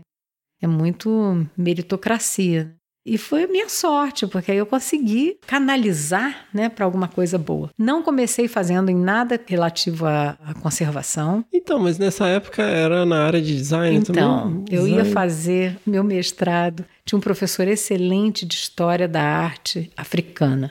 Então, o meu primeiro projeto de estudo era a influência africana nas artes brasileiras. Olha. É, e ele adorou a ideia e tal, me ajudou. Quando a gente veio morar no Morro do Diabo, não tinha terminado, eu tinha começado o mestrado com bolsa e tal, mas começado eu comecei a trabalhar com educação ambiental. E aí é que eu me apaixonei. Mas eu quero a primeira vez que você colocou o pé lá. Lá aonde? No Morro do Diabo? Em Teodoro Sampaio. Olha, Fernando, foi um desastre. Foi total desastre. Mas foi assim, no Rio? Estão lá no Rio, olha. Não, tô, tava no Rio, ah. não. A gente, na verdade, estava nos Estados Unidos, Sim. morando uma vida é, muito contida, né? Porque era muito contadinha. O Cláudio tinha uma, uma bolsa do CNPq uhum. e eu tinha uma bolsa americana que eu tinha que trabalhar de volta. Era mais para tuition, para mensalidade da universidade. Eu tinha que trabalhar de volta para a universidade para poder colaborar. Quando a gente veio para ele coletar os dados do doutorado, ficamos aí ainda uma semana no Rio, né, para poder visitar a família e tal, aquela, aquele glamour maravilhoso. Aí fomos em fevereiro para o Parque Estadual do Morro do Diabo. Mas era, era como. Tal De, do Paranapanema. de ônibus? Como que? Não, de a gente foi de carro. De carro, do Rio Foi de até carro. lá. Fomos. Com três filhos pequenos. E aí tem mil histórias. Eu não sei até que ponto que você quer ouvir, Eu mas. quero tudo. Ai, não, Nem depois- que a gente tem que fazer episódio 1, 2 e 3. Foi assim. O Cláudio tinha negociado Ah. com a CESP uma casa na Vila dos Engenheiros. É, CESP é a Companhia Energética, Energética de São Paulo. Por quê? Porque nós tínhamos uma, uma ligação com a CESP por conta do mico-leão preto, que eles tinham alagado, o Cláudio tinha ido lá resgatar os micos. Então havia uma ligação. Eles tinham prometido uma casa na Vila dos Engenheiros, que era uma a vila. Hoje o IP tem um escritório Aham, que eles chamam de Vila de Cima, né? Vila de Cima. É. Quando nós chegamos lá, tinha tido uma briga interna na CESP, nada a ver com a gente, do meio ambiente com a engenharia. O que nós soubemos, tá? Pode ser que seja uma versão romantizada, mas o que nós soubemos, para não nos dar a casa, foi que tudo que viesse do meio ambiente era para ser negado. Ora, a nossa casa estava na lista. Então, o resultado é que nós não ganhamos a casa. Então, a solução foi da gente morar dentro do Parque Estadual do Morro do Diabo, que eu agradeço muito ao Instituto Florestal, né, hoje a Fundação Florestal, mas era uma casa que tinha sido casa de guarda. Quando nós chegamos lá, o que nos deram foi uma casa que perten tinha pertencido aos guardas e que estava com uma pesquisadora que tinha saído na véspera. A casa estava imunda. Ela tinha dado uma festa de despedida, tinha prato sujo debaixo de cama, todas as roupas de cama imundas, a casa imunda, imunda e as telas todas furadas, era mosquito que não acabava Telas mais. de mosquiteiro. Exatamente, nas janelas tinham, originalmente tinha tela, todas furadas. Um banheiro cheio de sapo. Eu olhava para aquilo, eu fiquei desesperada, porque era um calor de mais de 40 graus em fevereiro. E eu dizia, e a gente não tinha dinheiro para ir para lugar nenhum, tinha que ser lá e acabou. Nós éramos duros. E eu comecei a jogar água para todo lado, sabe? Aí vieram algumas pessoas para me ajudar. Joguei água, porque assim, o que, eu ia fazer com meus três filhos com roupa de cama? Enfim, foi um caos. Você queria um caos? Então- Você queria saber do nosso início? Mas foi olha só, caótico, Fernando. o- Eu peguei o- leishmaniose, Fernando. Então, é, é isso que eu pensei quando você falou lá, que você chegou que os mosquiteiros estavam todos abertos. Falei, nossa, região endêmica de leishmaniose hoje, imagina que ela é. Não, você não faz ideia, porque leishmaniose ela acontece em locais que foram desmatados. Ela é um desequilíbrio, pelo que eu entendo, tá? Eu não sou nenhuma especialista. Mas eu peguei leishmaniose. Então você imagina, três filhos pequenos, um calor horroroso, uma casa horrorosa. Eu olhava para o Cláudio e as lágrimas desciam. Eu disse: como é que você ousou me trazer para esse fim de mundo? O calor é indescritível, é sufocante, né? E é melado, né? Sim, é, é melado. Você- é difícil explicar, porque na verdade, assim, quando você sua, é a troca de calor da água, do seu suor evaporando, faz com que a sua pele resfrie, né? Mas uh, o ar é tão saturado de umidade que você sua e a água não evapora, e você fica melado o dia inteiro. Eu tomava banho a uma hora da manhã. Suzana, então, vocês chegaram, porque assim, para contextualizar esse negócio da vila de cima e vila de baixo, a cidade ela foi construída para receber os operários e os engenheiros. Então, essa vila de cima são casas de alvenaria, que- onde ficavam ah, as pessoas com maior posição. E a vila de baixo eram umas casas com placa de amianto. Eram, eram umas casas umas gracinhas, eram de madeira. com placa de amianto. Eu morei naquela casa, numa Então, casa daquela, Suzana. Claro, Porque era o escritório do IP. O primeiro Suzana. escritório do IP era lá. Você tem ideia da quantidade barata que junta entre duas placas de amianto naquele carro? É, era assim, Fernando. Mas vocês chegaram de carro, aí, ó, cheguei, né, vim fazer aqui minha pesquisa, conforme combinado, eles falaram, ó, foi mal aí, não tem casa pra vocês, vocês vão ficar nessa choupana aqui. Foi. Mas isso aqui, a, a moça que foi embora ontem deu uma festa de despedida, se vira aí. Foi isso? Foi, porque ninguém estava me esperando. Nós chegamos, simplesmente chegamos. Aham. E o Cláudio eh, tinha ido um pouco antes e tinha fotografado Teodoro Sampaio, de- assim, na luz do, do Do amanhecer. pôr do sol, né? É, Claro pra- não tem erro, Pra né? ficar bonito, né? Aí ele me mostrou as fotos. Não, a cidade é ótima. Olha, na época, agora tá até ótima. Mas na época, para vocês terem uma ideia, a gente não tinha coragem de comprar iogurte para as crianças, porque Uhum. o supermercado desligava a luz para economizar. À noite, assim? À pô. noite. Aquele calor horroroso. Então, nós íamos fazer compras em Presidente Prudente ou em Maringá, que era mais Uhum. longe ainda. No Paraná. A gente tá falando do extremo oeste do estado de São Paulo, aquele último biquinho do estado de São Paulo, tá, gente? E hoje está muito boa, a cidade tá é outra é outra cidade, na verdade. Mas foram muitos anos assim, porque o Cláudio também me disse, olha, não, e assim, em um ano eu coleto os dados todos. Nós levamos três anos e meio morando no Pontal do Então, vocês Paranapanema. chegaram, jogaram água em tudo. E a primeira noite? O Fernando foi muito caótico, foi muito caótico. Agora, eu, eu. E no início foi caótico em todos os sentidos, né? Porque tinha que arrumar a casa para tornar ela habitável, né?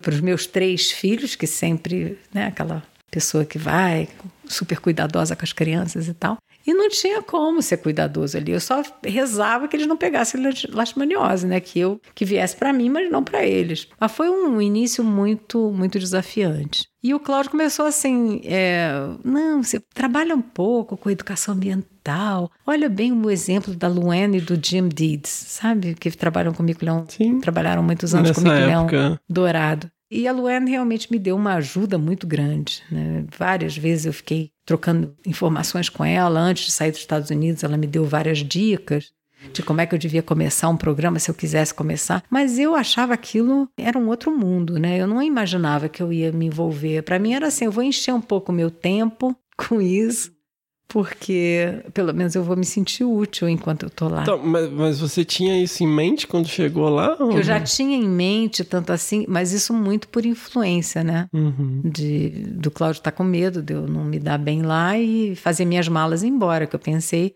em inúmeras vezes é, me mandar de lá, né? Com as crianças e, e- e sair de lá e pronto, e acabou. Mas não fiz, sabe? E foi, na verdade, foi uma sorte. Eu não sei se na época se foi coragem ou covardia, mas eu não fiz. E o fato é que no final deu certo, porque eu comecei realmente a trabalhar nisso, achei uma, uma razão né, para minha vida muito mais significativa do que trabalhar para ganhar dinheiro com, com design, como eu fazia antes. E esses primeiros passos, assim, ah, vou conversar com o pessoal das escolas, vou lá na Foi. prefeitura. Primeiro eu me tornei professora porque eu fui oferecer ajuda na escola. Eram escolas públicas, né? Só tinham, eram quatro escolas públicas na época, hoje tem muito mais. E eu fui oferecer ajuda porque meus filhos estudariam lá, né? Uhum. E aí o diretor já levou um susto, que disse assim: Nossa, eu tô aqui há 30 anos, nunca nenhuma mãe veio oferecer ajuda.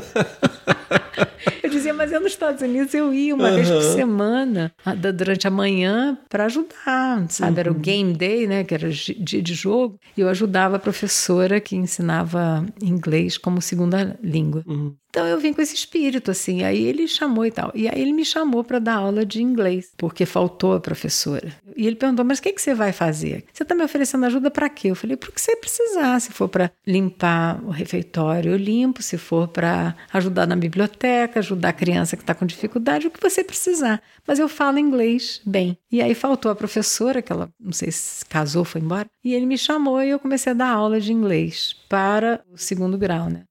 Foi assim que eu conheci a Gracinha, porque a Gracinha era aluna do segundo grau e tinham vários meninos que vieram trabalhar como estagiários, mas como, na verdade, nem era estagiário propriamente dito, eram mais voluntários na época, que a gente custou a conseguir ter, é, vamos dizer, uma estrutura né, e um, um apoio para ter estagiário de verdade. Então, mas aí você começa dando aula de inglês, e aí como que isso começa a tomar uma dimensão de educação ambiental, de falar de. Olha, na verdade, quando eu comecei a dar aula de inglês, eu já imaginava trabalhar, já estava pensando em trabalhar com educação ambiental. O parque tinha perdido grande parte do seu território nos últimos cinco, oito anos. Como assim? As áreas mais ricas do parque foram alagadas para fazer hidrelétricas. Sim. Uma estrada que cruza o parque.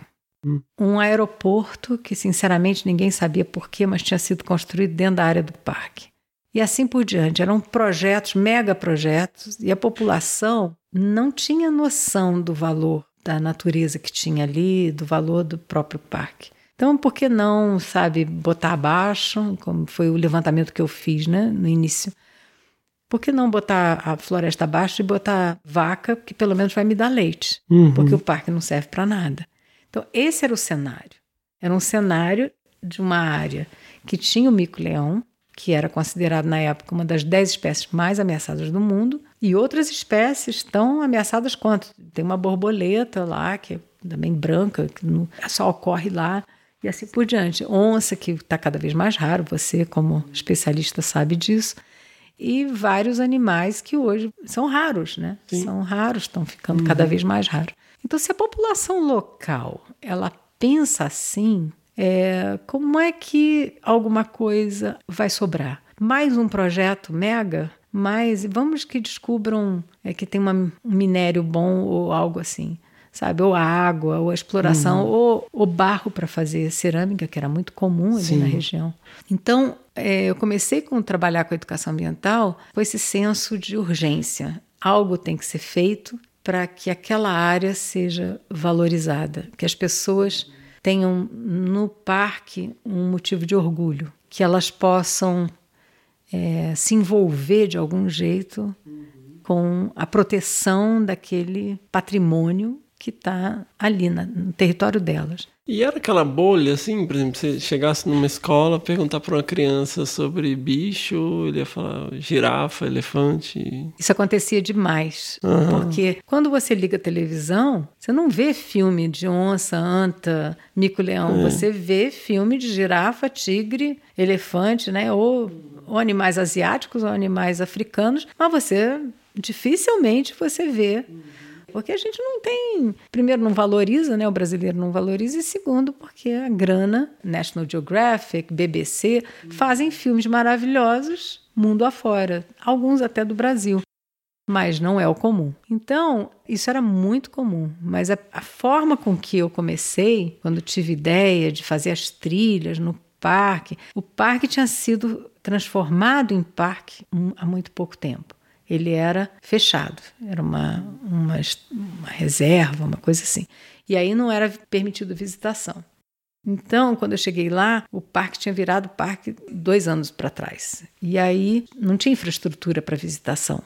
E aí nós pensamos em várias trilhas, né? Uma trilha do Morro do Diabo mesmo, que subia o morro, e aí era para falar da geologia, da formação daquela região, dos- das lendas todas. Por que Morro do Diabo? né? Então tinham várias lendas que a gente coletou para poder contar e tinham muitas curiosidades assim de sobre a região, da história dos índios, etc, que moravam lá. Tinha a trilha do mico-leão preto, que eu falava, olha, dificilmente vocês vão ver o, mico porque ele foge da gente e claro, usando bom senso, porque na época não tinha plano de manejo ainda. Então a gente usou um bom senso. Era uma área próxima de onde estacionava o, o ônibus Sim. ou o carro, etc., mas que dificilmente o mico iria usar, porque já era uma área eh, mexida, né? já com, com alguns impactos. Mas era a experiência de você entrar na casa dos micos, onde eles poderiam estar vivendo, Aham. que tinha oco para mostrar como é que eles dormem, etc.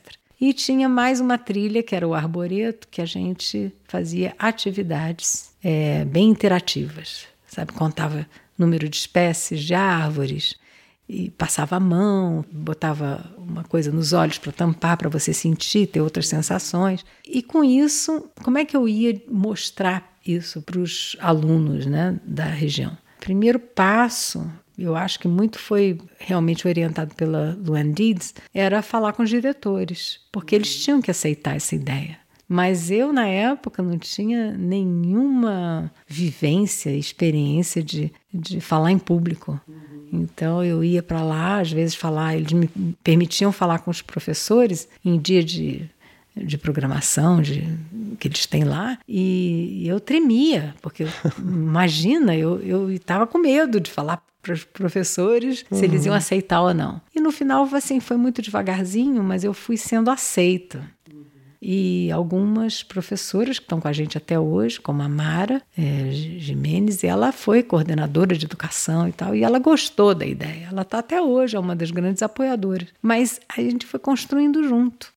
E aí você vai vendo a mudança da atitude das pessoas. E eu estou convencida que a educação ambiental ela surge por uma falha mesmo nossa, né? Porque não devia nem precisar disso. A gente já devia ter nascido amando tudo que é ser vivo na vida.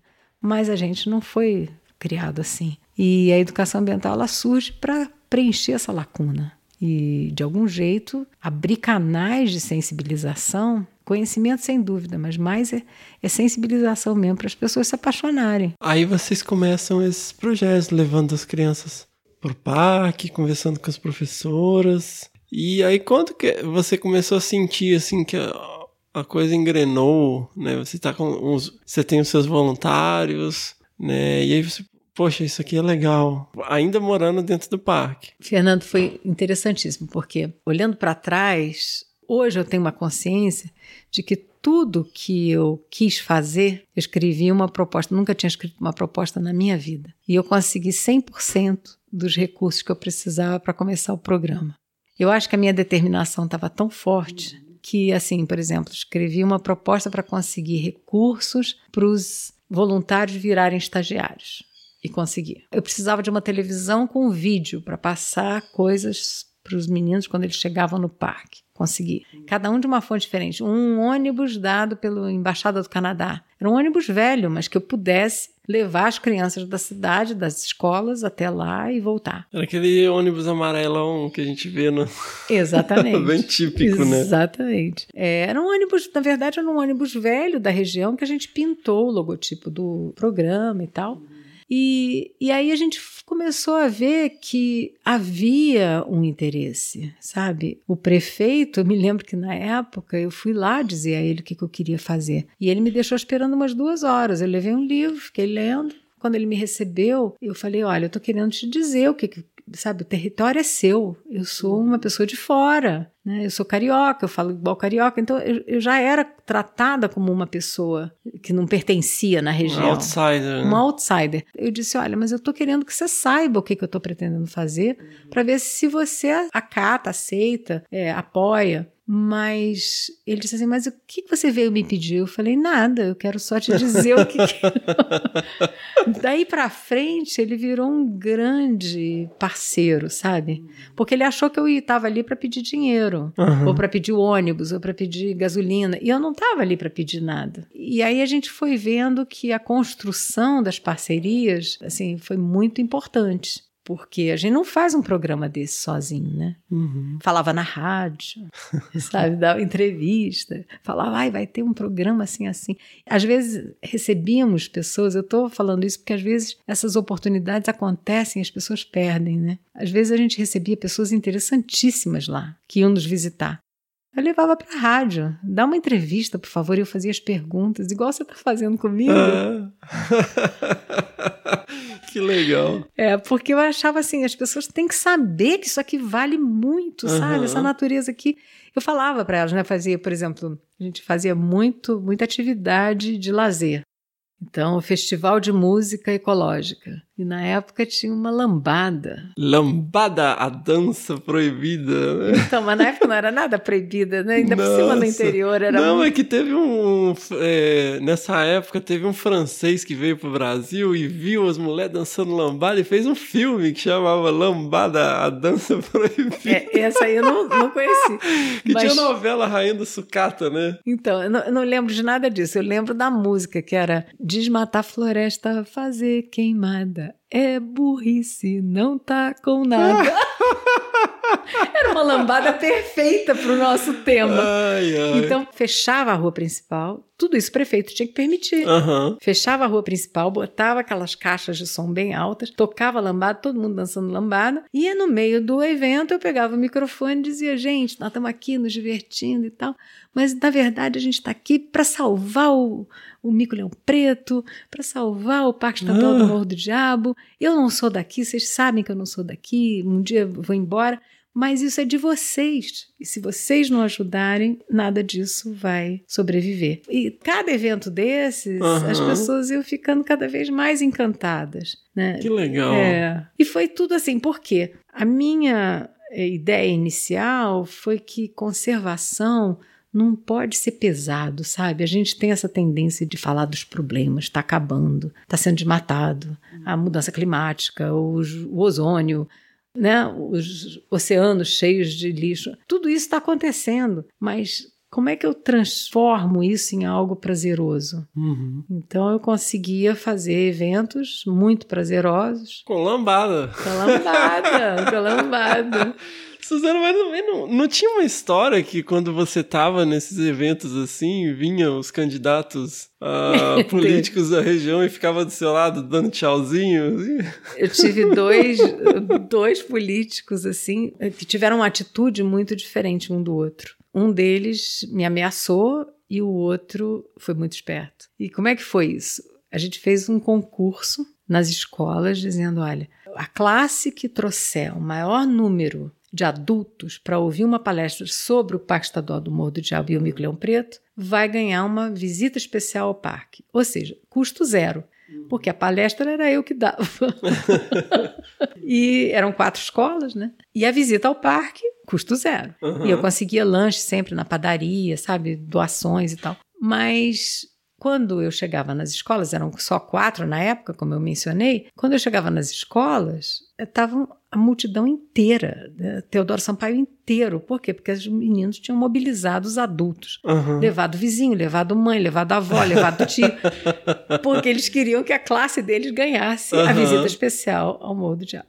Um dos, eh, não foi prefeito, um dos candidatos na época, ele queria que eu dissesse que ele estava me apoiando. Eu dizia, eu não, o programa é apolítico, eu não vou dizer, isso não, não pode. Aí ele me ameaçou mesmo, porque eu também estava fazendo uma campanha contra o, o ramal de Dourados, que era um, um ramal de estrada de ferro que ia passar. Então ele já estava comigo meio engasgado e ele disse: Eu sei onde seus filhos estudam e Nossa. foi, foi muito assustador. Mas ele me ameaçou e tal, e eu fiquei apavorada, mas continuei até acabar essa campanha que eu estava fazendo. Uhum. E o outro, eu estava num lado do palco, passando os slides, né? Lembra dos slidezinhos? Do, assim? do- de carrossel, né? Carrossel, sobre o parque, falando para eles, para Aham. aquela multidão de adulto, porque os meninos tinham trazido todo mundo Uhum. que eles conheciam que podiam trazer para ganhar o passeio. E aí o outro subiu no outro canto do, do palco e acenava para o público como se ele fosse o meu grande apoiador. Eu não podia fazer nada. Então, assim, a gente vai aprendendo, né? Que tem malícia sempre em tudo quanto é lugar. E eu dizia o tempo todo que nós estávamos fazendo aquilo, independente de candidato, que nós iríamos apoiar todos que trabalhassem pela causa que a gente acreditava, que era a proteção do parque e apoio a tudo que era necessário. Mas eles tiveram atitudes muito diferenciadas, os dois. Sensacional. E aí, como que essa coisa. Porque aí a coisa ganhou escala, né? Já tinha palco e chamava todo mundo. E. É, o que acontece é que a educação ambiental, ela é um caminho, né? Se tornou um caminho de sensibilizar mesmo, de você trazer as pessoas para próximos de você por uma causa. E a causa, ela é maior do que eu, ela é maior do que a minha família, ela é maior do que você e sua família. Ela é uma causa coletiva que você quer deixar para a humanidade. E qual é a diferença né, da educação ambiental? Só para poder recapitular um pouquinho. A diferença é que a educação tradicional, ela em geral, ela se concentra muito na transferência de conhecimento. Sim. Então você faz um teste para ver se você passou, se você não passou, se você aprendeu aquele conceito, se você não aprendeu. Mas não necessariamente ela te sensibilizou. O conhecimento ele pode ou não te sensibilizar. Quando chegou no, em meados dos anos 70, começaram a ter vários desastres ambientais sérios. E aí houve todo um questionamento. O que, que nós fizemos errado com a educação que, que nós estamos causando tantos danos ao planeta? Né? Chuva ácida, contaminação de lagos e, e com resultados muito sérios né, para a humanidade. E aí se pensou na educação ambiental. E a ideia sempre foi de trabalhar, vamos dizer, o ser humano integral, com o seu lado intuitivo e seu lado racional. Então, essa é a grande diferença, é o, o diferencial da, da educação ambiental. É você trabalhar o ser humano de uma maneira inteira. E com isso, você consegue trazer de algum jeito mais próximo, né? Porque você não fica distanciado. E eu acredito muito que cada um de nós tem um potencial muito específico e muito único. Mas o processo educacional, às vezes, ele é limitador. Você quer que todo mundo aprenda da mesma maneira, você quer que todo mundo faça a mesma coisa.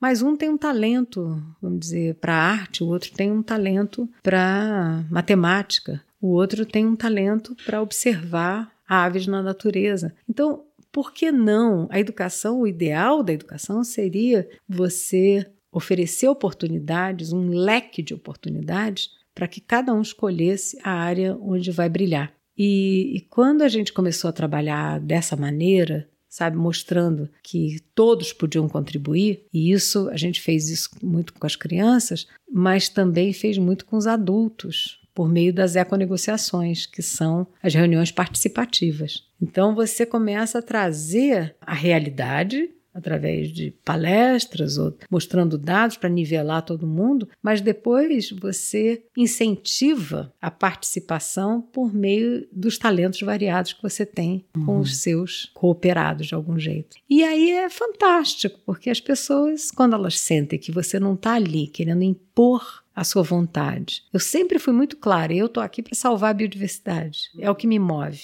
Mas cada um aqui está por um motivo diferente. Um pode ser que esteja querendo a saúde do filho, o outro querendo uma educação melhor, o outro querendo proteger a sua terra. Mas onde é que existem elos de ligação que a gente possa trabalhar junto? E aí as causas coletivas, que são maiores do que a gente, elas passam a ser fundamentais. Fantástico. Nossa, muito bom, Suzana. E aí faz sentido para todo mundo, porque é, a gente começou esses, essas econegociações, a gente chama econegociação um pontal bom para todos. Uhum. Isso pode ser em qualquer região, sabe? Aqui em Nazaré, um Nazaré, boa para todos e assim por diante. Mas a primeira econegociação, você ainda morava lá? Foi no ano 2000. Não, eu não morava mais. Ah, mas a, a, gente nunca deixou de estar lá, né, Fernando? Porque você mesmo é, é um, muito cria do Pontal. Eu sou 100% cria do é, Eu sei.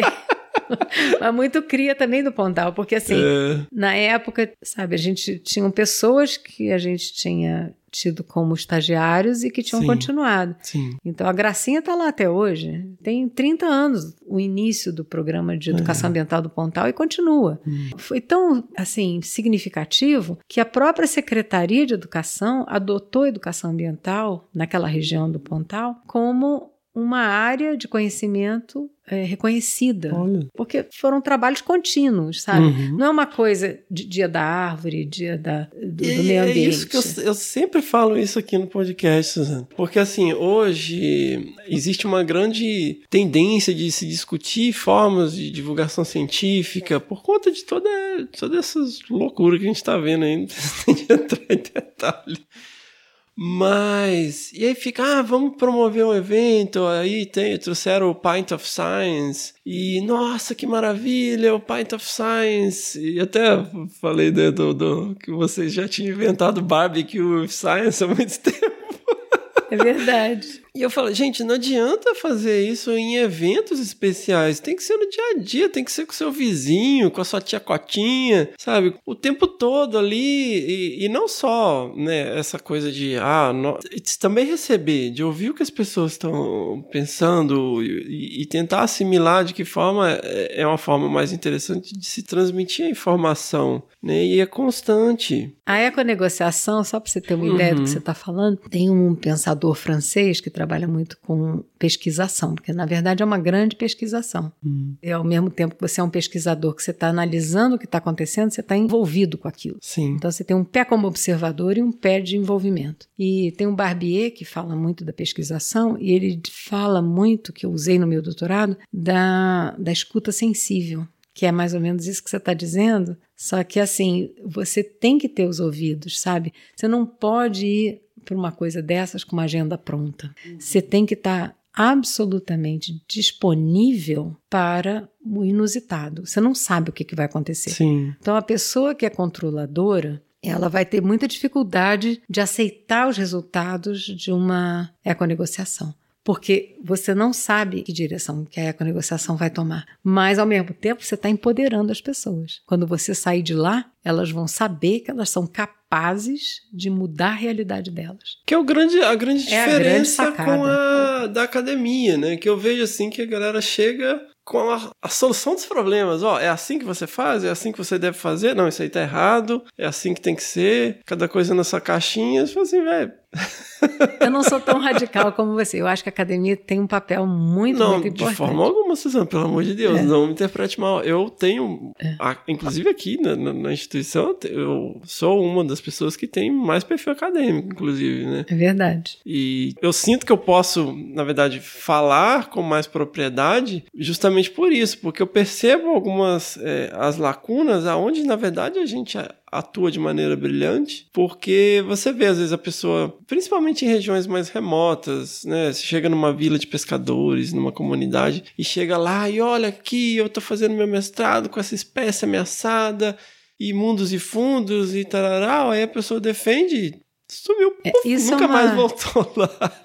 Mas isso é uma questão muito, sinceramente, de ética, porque você não pode só ir lá e fazer a pesquisa e usar as pessoas como seu É. objeto de estudo. Mas acontece que eu acho que Você a que pessoa não tem maturidade para perceber Eu aquilo. Eu sei. E ela realmente acredita que ela vai fazer mundos e fundos e, e aí depois dá aquele choque de realidade, né? O que eu acho que a gente está falando a mesma coisa É. é que o mundo acadêmico ele tende a ser mais focado em determinadas áreas e a Uhum. realidade ela é mais abrangente. Sim. E quando você chega às vezes, por exemplo, no Pontal, é, não adiantava fazer uma coisa só, porque senão você não ia conseguir tocar todo mundo. Então, por exemplo, uma econegociação, você chama um representante de cada segmento. Se você tem assentamentos rurais, você vai chamar um assentado ou um líder de assentado. Você vai chamar o banqueiro, você vai chamar o advogado que não participa de nada, né, porque ele é muito importante na região. Mas aí você bota ele, por exemplo, né, a gente tinha um júri de desenhos feitos pelas crianças. Ele vai ser júri e vai chamar a mídia. Aí ele vai.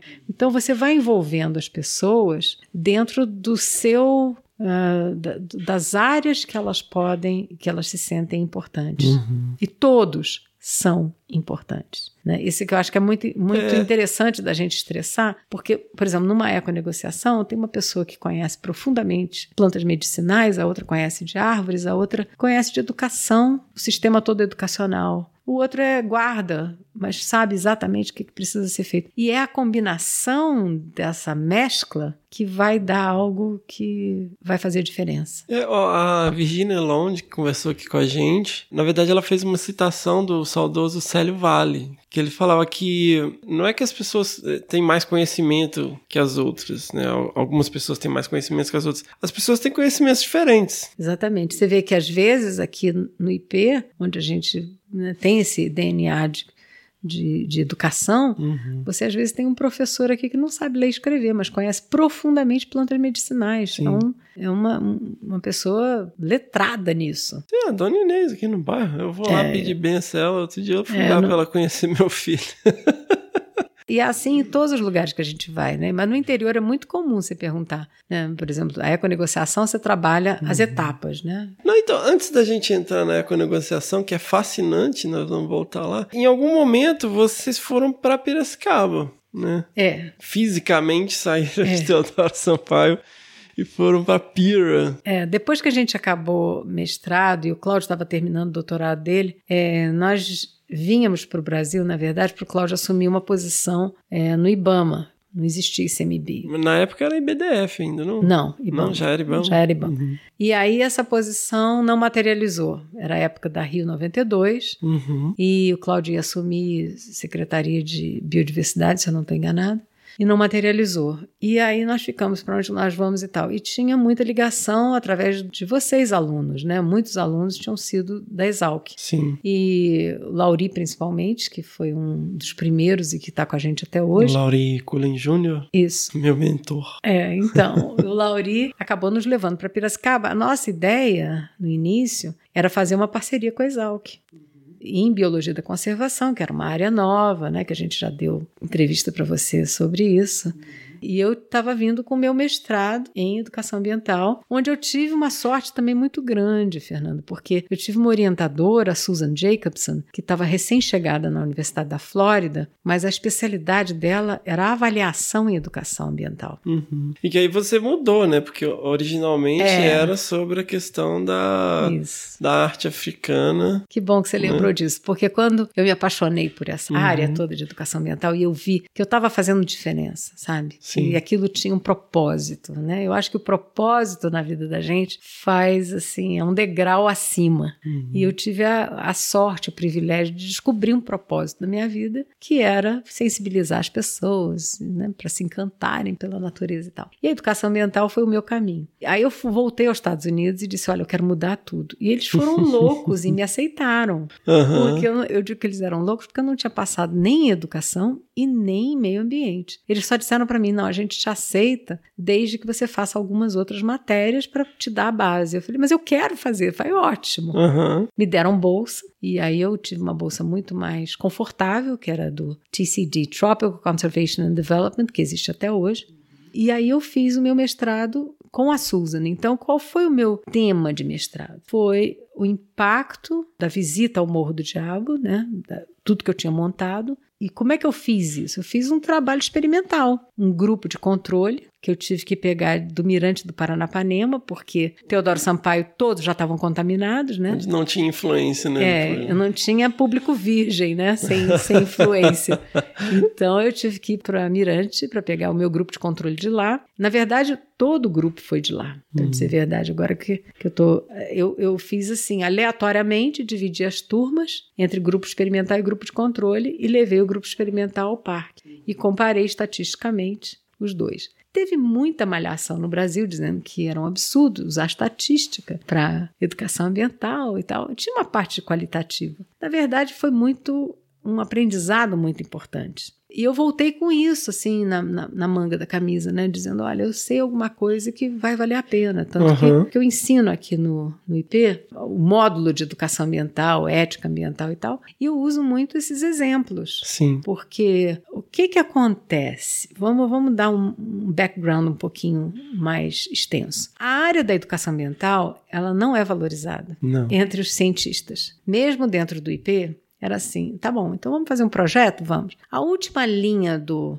orçamento era educação ambiental com uma migalha de dinheiro para educação ambiental, mas depois queriam que a gente fizesse milhões de coisas para aparecer na mídia, não sei o que, tudo isso era entregue para gente como se fosse fazer um milagre sem dinheiro nenhum. Uhum. E aí eu comecei a ver que para falar com cientista, você tem que usar uma linguagem de cientista. Na hora que eu começava a mostrar meus dados com grupo de controle, desenho experimental, comparando com estatística nova, eu usei a nova, eu usei chefê. Eu sei esses termos todos de estatística. Não é que eu saiba fazer, não, mas eu tenho várias ah, pessoas aqui dentro que me ajudam se eu precisar.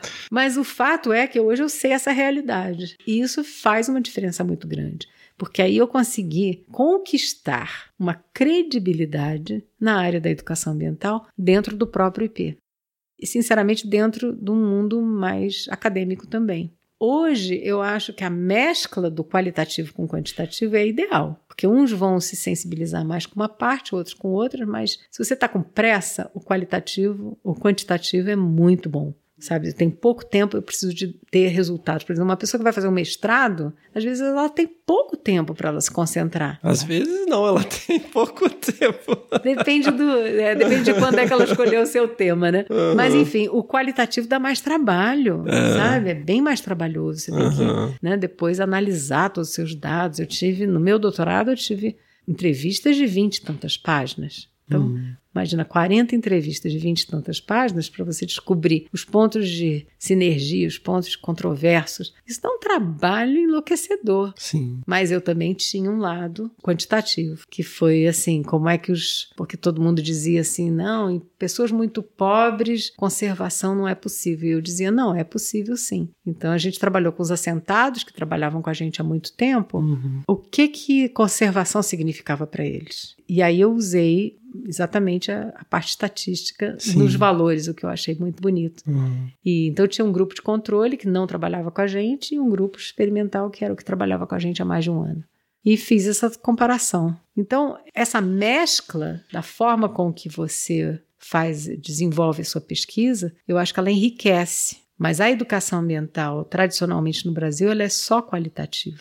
Então foi um Sim. choque. Sim. Mas aí viemos para Piracicaba, não conseguimos fazer a parceria com a Exalc e acabamos abrindo ah, o IP em Nazaré Paulista. O IP, na verdade, nasce em Piracicaba em 1992, com ainda esse sonho de fazer a parceria. Aham. Essa parceria não acontece e a gente acaba vindo para cá. E como Em que Nazaré Paulista. Nazaré Paulista, assim, que não é, na verdade, assim, ó, vamos para Nazaré Paulista, como que veio parar aqui? Tem uma história muito esotérica, não sei se você quer que eu te conte. É lógico que é. Com a Sara?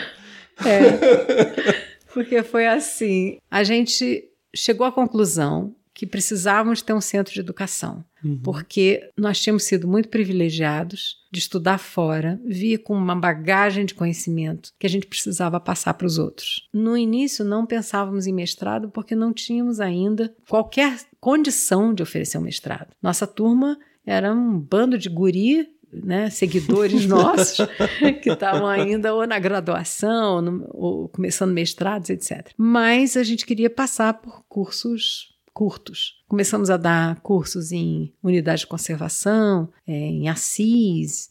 Aí levava uma máquina, a máquina era 110, ligava no 220. Eu estou contando histórias só para ilustrar. Era um desastre.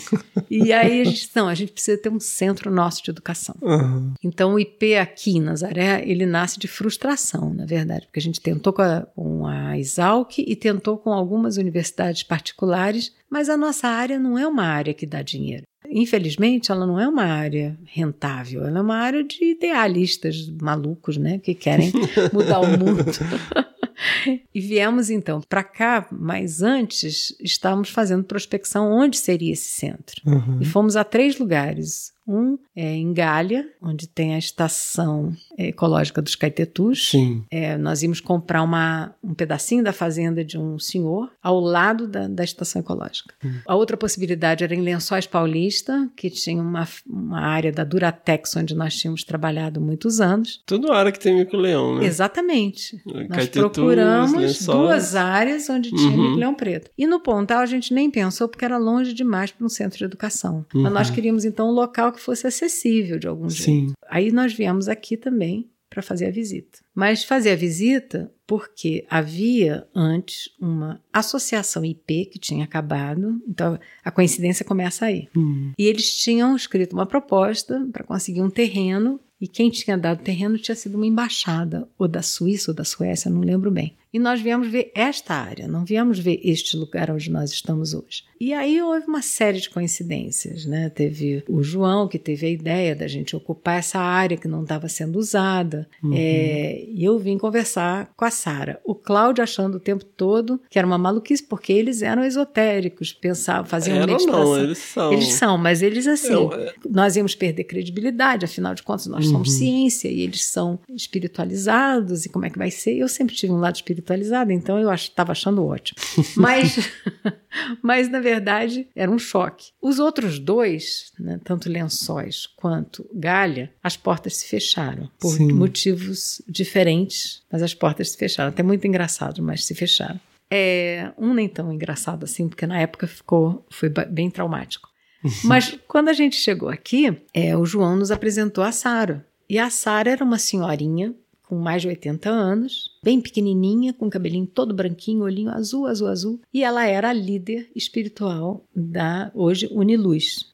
Eu fui conversar com ela depois que ela estava falando assim para um grupo de pessoas à volta dela. Nós viemos para um aniversário. E eu fui conversar com ela dizendo: Sara, é, nós estamos querendo construir um centro de educação para conservação, para ajudar o planeta de algum jeito. E eu vou te contar porque você é uma pessoa muito espiritualizada, você vai entender mais do que eu. Eu pedi um, um sinal nas três áreas que eu fui, onde eu queria montar o centro. E quando eu pedi o sinal, apareceram borboletas azuis. quando eu falei para ela que eu tinha pedido um sinal nas três áreas, Uhum. se era ali que eu devia montar meu centro de educação. E que quando eu pedi esse sinal, que eu fui, fiquei na mata sozinha e tal, e pedi um sinal, apareceram borboletas azuis. E que eu achava que era lá. Aí o olho dela encheu de lágrima. Ela disse: Eu tô no Brasil por causa de borboletas azuis. Olha. E eu não sabia de nada, eu não a conhecia, eu não tinha nenhuma história dela. E ela disse: Eu sabia que alguém ia aparecer, porque nós temos que dar essa contribuição para ajudar o planeta que está realmente precisando. Eu não sabia quem era e agora eu tenho certeza que é você. Olha só. Aí, você não sabia dessa história, sabia? Não, não. E, e eu comecei a me beliscar. Eu digo, gente, essa, essa senhora é uma líder espiritual e euzinha, pequenininha aqui, com um sonho dentro da gaveta ainda. Nós já tínhamos conseguido um recurso da Inglaterra, do Whitley, para montar o centro. Então, por isso que nós estávamos fazendo a prospecção. E ela tinha vindo, a Sara tinha sido trazida de Finhorn, onde todo esse movimento para salvar o planeta estava acontecendo. É, essa regi- elas são famosas pelas ecovilas, né? Exatamente isso. Uhum. Eles começaram com um casal também plantando tipo permacultura. Sim. Era um, assim, um repolho gigantesco, tudo era grande porque tinha energia, tinha aquela coisa toda, enfim. E a Sara aí convenceu o conselho e nós ficamos aqui em Nazaré durante 14 anos como um comodato, porque ela acreditava nos ciclos de sete anos, né? Uhum. muito influenciada talvez pelo Steiner. Da pedagogia Waldorf, né? Exatamente, Aham, né? aham. Filosofia. E aí é, ela convenceu o conselho e nós ficamos aqui 14 anos achando que era uma eternidade, que depois podia ser renovável por mais sete. Mas na hora de renovar, a gente começou a, Uhum. a pagar aluguel e aí para uma ONG é muito complicado, né? Você Sim, se manter, sim, sim. ainda levantar dinheiro para tentar comprar e tal. E para nossa grande felicidade, quando a gente completou 25 anos, nós conseguimos comprar o local onde nós estamos. Uhum. Então, é um, sem dúvida nenhuma, que é um patrimônio muito Uhum. significativo, porque nós construímos dois prédios. Foi muito emocionante. Foi muito emocionante. Nós construímos dois prédios em terreno que não era nosso. É. E Então, aí chegaram aqui, na verdade, só tinha o prédio principal, né? só tinha o Que prédio era uma principal, tecelaria, né? Uma que era uma te- tecelagem. tecelagem, tecelaria. É, o prédio principal era uma tecelagem e, e também um lugar que eles faziam cerâmica. Uhum. E também tinham três quartinhos, né? Que hoje são escritórios da, da própria Escas, né? Da Eu própria morei em escola. um deles. Tá vendo? Quando eu vi, eu fiquei um ano morando. Olha só. É, porque a gente não tinha outro lugar, era ali. Aham. Hoje é a nossa sala de aula, os escritórios de administração e os escritórios da ESCAS, né, que é a nossa escola. Então, aí vem esse grupo pra cá. Então, a gente começou a oferecer cursos de Sim. tudo que tinha sido difícil para a gente aprender. Tudo que tinha assim, olha, eu quase desisti por falta de verba. Tá, então vamos montar um curso de como escrever uma proposta. Aham. Ah, como é que você trabalha conflitos em comunidade? Vamos montar um curso para a gente poder passar o que a gente sabe. Muitos dos professores éramos nós mesmos, porque Sim. pela experiência angariada, mas muitos não, porque tudo que a gente achava importante, mas que não era do nosso conhecimento, por exemplo, medicina da conservação. Sim. Aí a gente veio um grupo dos Estados Unidos e deu um curso aqui super legal. E assim por diante. Então eram cursos o ano inteiro. E em temas diferentes. Podia, você podia chegar aqui e ter uma coisa de alta tecnologia. E outra, um biscoito em forma de bicho ou de planta brasileira para poder divulgar as espécies brasileiras ou artesanato em sacola, camiseta, etc, com as espécies brasileiras. Então, tudo que a gente achava que precisava ser repassado, a gente montava um curso, até a gente ter um grupo é, preparado o suficiente para oferecer um mestrado e o Uhum. MBA que a gente tem hoje. E aí foi construída essa estrutura aqui, com alojamentos, com Foi. refeitório e tudo, Com- ao longo com- desse processo. Isso, com recurso do Whitley de Uhum. novo, porque o dinheiro que o Whitley tinha nos dado no início, nós ah, não precisamos comprar, porque era comodato. Sim. E já tinha uma sala de aula. Então nós construímos esse prédio que é o, o alojamento. Sim. Dois anos depois, a gente pediu mais dinheiro a ele e mais uma fundação canadense e construímos o, o refeitório com a sala de aula lá embaixo e sala de Que estar. era o antigo CBBC, né? Centro Brasileiro de Biologia da Conservação. Isso, que virou a ESCAS. Que virou a Escola ESCAS. Superior de Conservação Ambiental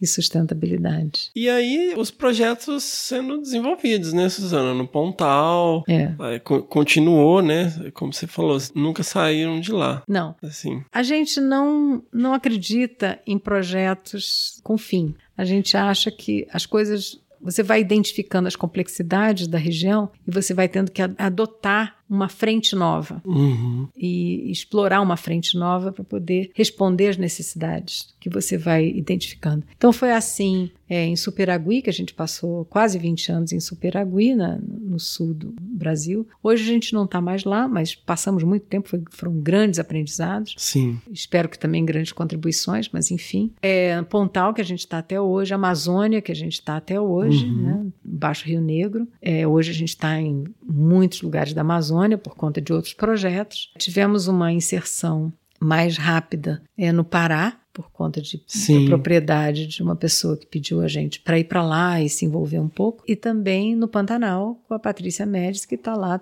cuidando das, das antas e atropelamentos e é, como é que se diz, todo pesticidas que são Agrotóxicos, encontrados é. no- nas necrópsias das antas atropeladas. Né? É interessante, porque você se referiu, né? Você falou, ah, viemos pra Nazaré Paulista com um monte de guri, e esses guris são essas pessoas, né? Que são, São. hoje ícones da conservação, né? Com certeza numa escala de, de, de Américas, por que não numa escala mundial, né? Como Patrícia Médici, Laurie Cullen, e Cristiana Martins, e a própria Gracinha, são pessoas que hoje influenciam aí a Fabiana Prado, né? Você, Fernando. Ah, eu sou um peão. sou só um peão no tabuleiro.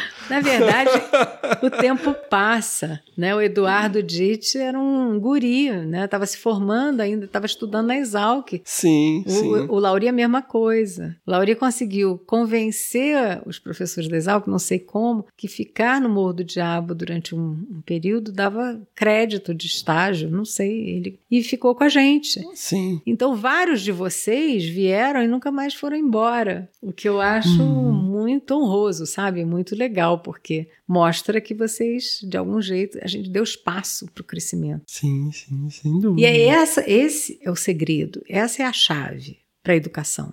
Cada um de vocês tem um talento diferente. Quando é que você imaginou que você ia ter um podcast desabraçando árvores?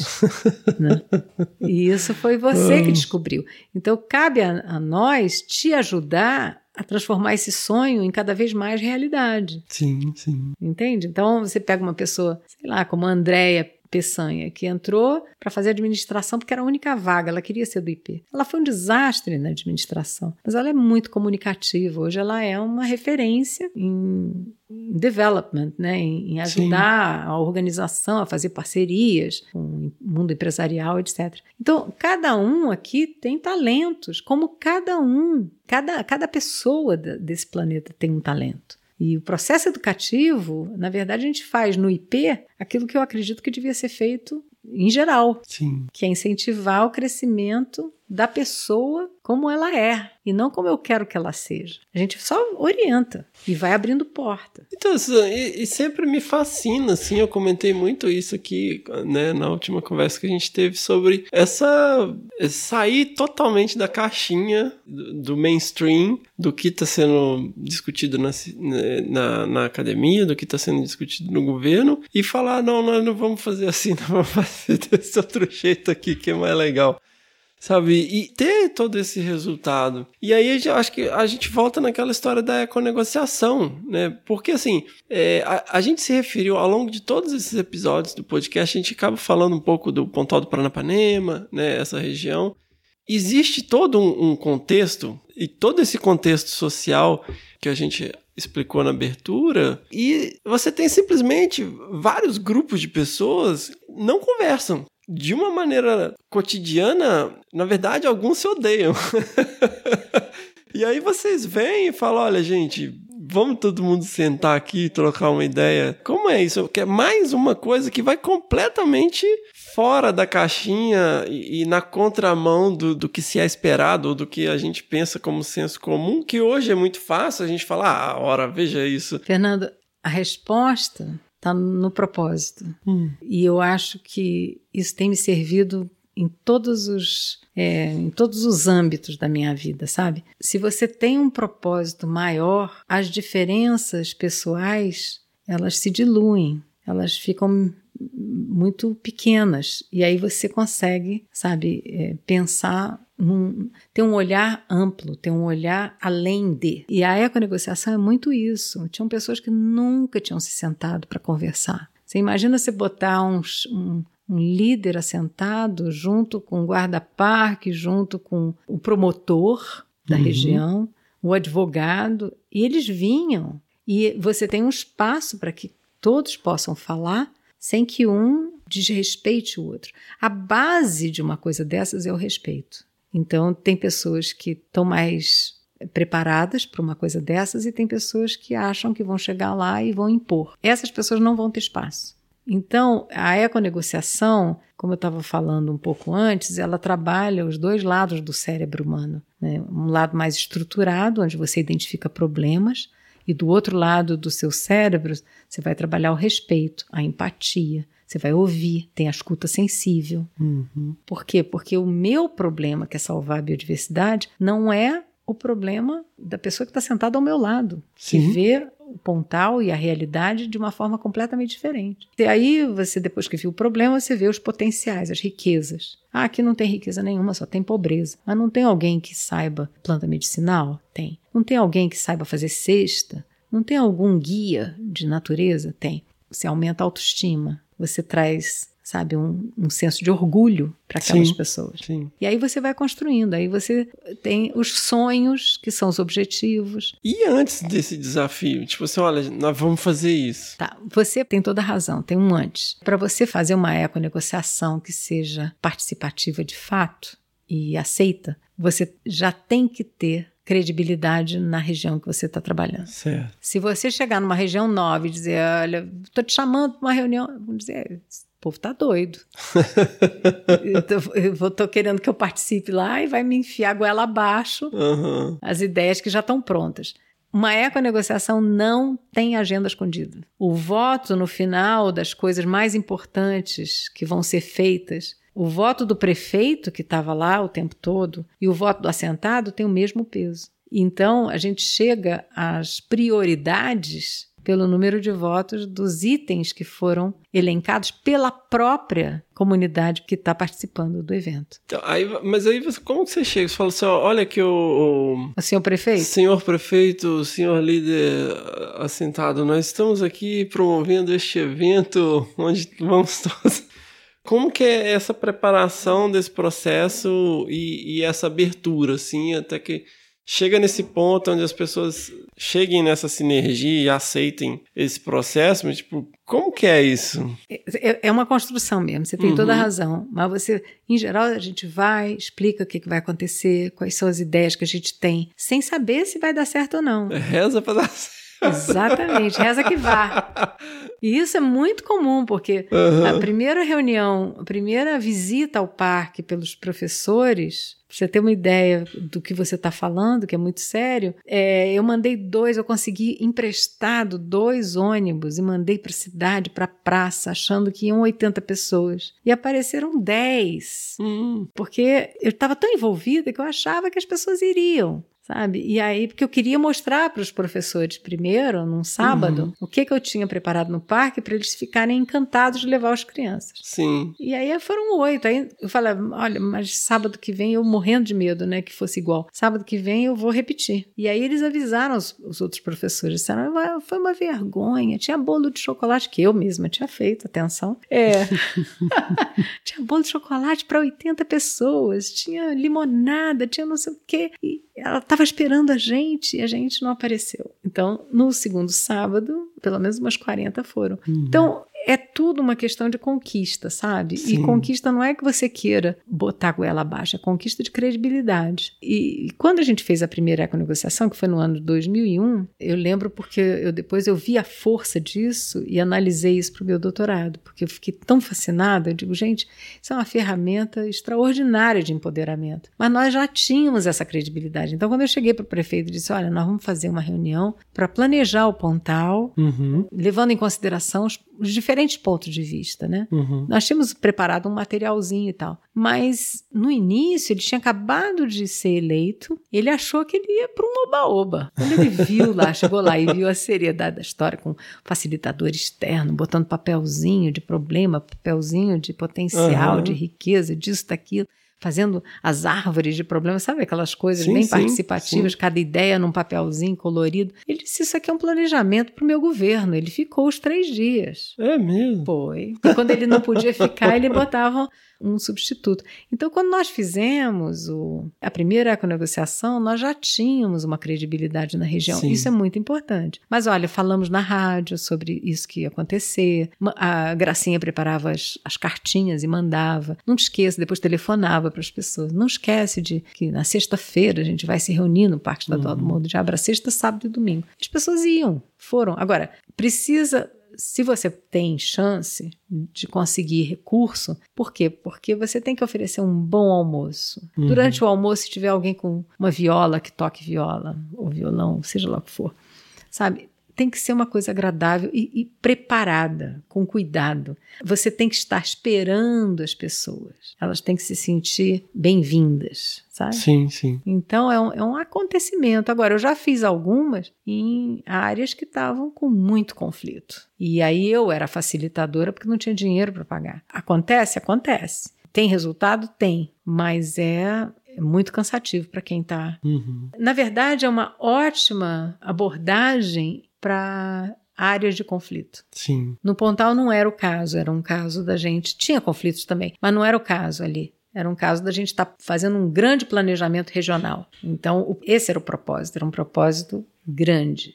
E aí as pessoas descobriram. O exemplo que eu dou é o ancião feliz. Uma das questões que surgiu é que o asilo estava abandonado. Uhum. E como uma pessoa de fora, não estou sabendo do asilo abandonado. Mas os professores sabiam, as pessoas da região sabiam. Fizeram um programa que está até hoje, isso foi em 2001, que é o Ancião Feliz. Então, toda semana acontece alguma coisa dos alunos levarem ou um jogo, ou uma- um bolo feito pela mãe, ou agasalho, fazem campanha de agasalho, e vão visitar os velhos no asilo. Então, o que, que isso tem a ver com o meio ambiente? Na verdade, Tem diretamente. tudo.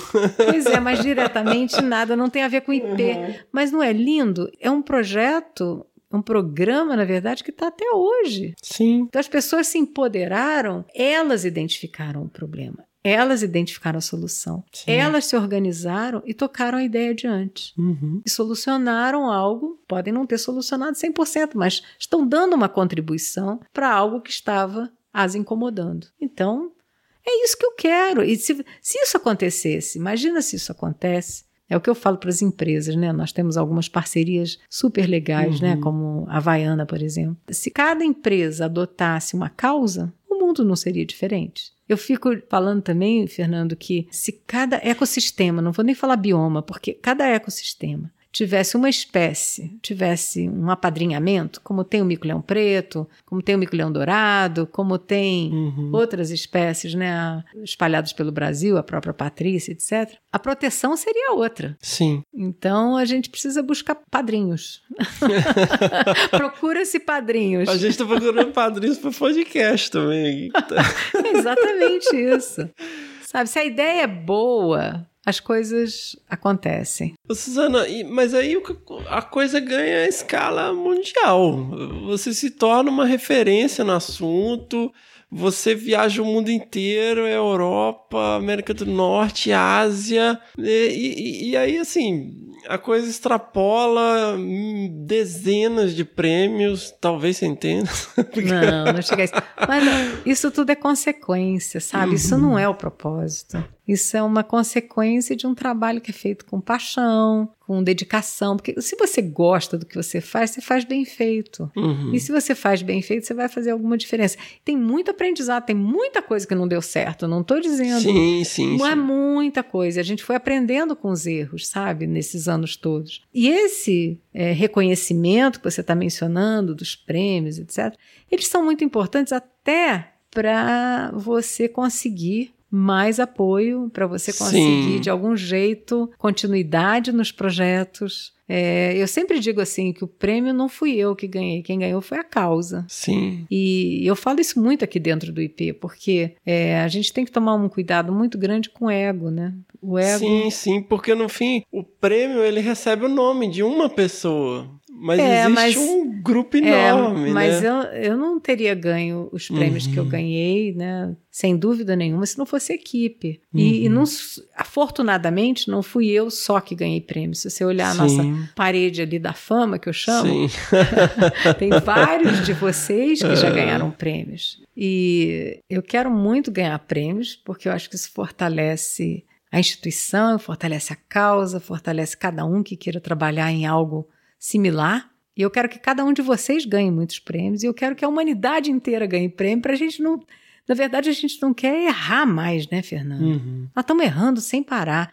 Eu comecei há 30 anos atrás e a gente é, tinha esperança de mudar o mundo. Hoje eu estou vendo que a gente tem que se alimentar energeticamente de pequenas conquistas. Porque o quadro grande, ele está muito devastador, ele está muito, vamos dizer, sem muita esperança para o futuro, né? E eu não quero passar essa imagem, sabe? Eu acho que a gente tem que passar uma imagem de que se você quiser, você realmente é capaz de fazer alguma mudança e alguma contribuição para o mundo. Tem que tomar cuidado realmente com essa história do ego, né? O ego Uhum. atrapalha tudo. Então, eu acho assim que não, não é para mim. Ponto, não é para mim. Eu estou recebendo com muita felicidade um prêmio, de sim, é assado e tal, mas é porque o caminho precisa de ser reconhecido. Fantástico, Suzana. Eu só ia contar mais uma historinha. Que cada, Ai, conta, vez, conta. cada vez que eu pensava em desistir, porque foram muitos desafios, sabe? Eu contei aqui várias. Então, por que, que você não sentou e ficou vendo televisão? Ah, pois é. Eu me perguntava isso. E também a falta de dinheiro era assim: por que, que eu não fiz concurso para o Banco do Brasil? Pelo menos eu vou contar dinheiro. Nem que seja dos outros. O dinheiro vai passar pelas minhas mãos. Mas todas as vezes que eu pensava em desistir, acontecia alguma coisa que era muito, muito forte. E que me, de algum jeito, incentivava a continuar. Por exemplo. É, eu me tornei muito popular no, no Pontal, porque eu falava na rádio, era, enfim, levava as crianças todas, então todo mundo me conhecia. E tinha um diretor que não queria que o trabalho continuasse. Ele, eu acho que, enfim, questão dele. Mas me atrapalhava muito, Uhum. sabe? Escondia pedidos de escola e de repente apareciam quatro escolas, eu não tinha monitor para todas e coisas assim. Eu pensava assim, gente, para que que eu tô fazendo isso? Era tão mais fácil ficar vendo televisão em casa com a perna para cima de uma mesa. Fazer um concurso público. É. Nesse período aconteceram duas coisas, né? Uma foi uma senhora espírita que me disse que eu estava dando uma contribuição e falou de uma forma muito bonita. E tinham vários espíritos querendo que eu continuasse e tal. Como ela via coisas que eu não via, eu respeitei e tal. Claro que o Cláudio achava isso tudo uma maluquice, mas enfim, eu achava que isso me deu força na época que ela me falou. Mas a segunda história foi bem concreta. É, um menino esqueceu o caderno dele no parque. E eu abri o caderno para ver quem era para poder devolver no dia seguinte, né? E aí tinha uma redação que se ele fosse um bicho, ele queria estar no Morro do Diabo, porque ele sabia que ia ter pessoas que iam estar cuidando, como a Suzana e a Gracinha. Que legal, Suzana. E aí eu fiquei muito emocionada, que eu falei, gente, eu não tô aqui à toa, né? Eu tô, eu, de algum jeito, eu tô dando essa contribuição. E que ele, ele enfim, ele ia adiante na, na redação dele, que ele queria trabalhar com isso Uhum. quando ele crescesse. Ele estava sensibilizado de algum jeito. E isso me deu uma força muito grande. Eu digo, eu não tenho direito de parar, sabe? Enquanto eu estiver, de algum jeito, fazendo uma diferença, é, eu, eu tenho essa responsabilidade de angariar força e ir para frente. E, e eu acho que é muito por aí, sabe? Quando você descobre que o seu trabalho está fazendo alguma diferença, todas as coisas que se te chateiam no dia a dia, que são muitas às vezes, Uhum. elas passam a ser pequenas, né? E a falta de dinheiro, por exemplo, era uma constante na minha vida. Mas, de algum jeito, os meninos meus estão bem criados, sabe? Eu olho para trás, eu não sei como é que, que eu dei conta. Tudo deu certo. É, a gente não pode é se ater às coisas pequenas, né? Se você Uhum. ficar só olhando para as coisas pequenas, você realmente vai parar. né? A gente tinha um ditadinho que a gente dizia, né? É um ditado antigo, né? Os cães ladram e a caravana passa. Os cães ladram, mas a caravana não para. Se você Eu ficar prestando atenção. Oi? Eu penso nisso de vez em quando. Se você prestar atenção nos cães ladrando, a sua caravana não vai passar. Aham. Então é isso, eu acho que a gente está nisso e, e essa diversidade que você menciona, sabe, das áreas de conhecimento, de especialistas em diversas áreas, ela é fundamental, porque a gente está lidando num mundo complexo. O mundo não é linear e só uma coisa vai resolver. São muitas coisas juntas que vão nos ajudar a resolver as questões tão sérias e complexas que estão acontecendo. Isso é mais urgente hoje quando a gente está vendo um mundo tão polarizado, né? Onde tudo é preto ou é branco, você não pode ter diversidade. Não... É uma simplificação, É. né, Fernanda? Uma simplificação intelectual. Uma coisa horrível. E, e é um empobrecimento, na verdade, do- da própria capacidade intelectual que a gente tem. Uhum. Porque as coisas não são assim. né? Não tem uma coisa que é só certa e outra que é só errada. E a gente precisa, se você está querendo salvar a biodiversidade brasileira, que é o que eu quero, as áreas que você tem que trabalhar e atuar são muitas. Eu tenho que trabalhar com o ser humano, Uhum. porque é o ser humano que está causando. Né? Sinceramente, o mundo iria muito bem obrigado sem a gente, né? Mas a gente está aqui, não tá? Nós somos a espécie Aham. que é dita como a mais evoluída. Então, eu tenho que, de algum jeito, prestar contas disso. Eu tenho que dar uma contribuição para um mundo melhor. Eu não posso ficar assistindo de camarote as coisas derreterem na minha frente. É, o que, que eu posso fazer de grandioso, eu não sei, mas começa com pequeno. Faz o que tiver à sua volta. Pô, Você já fez bastante coisa grandiosa, né, Suzana? Vamos, É, mas as-. As questões só se complexizam.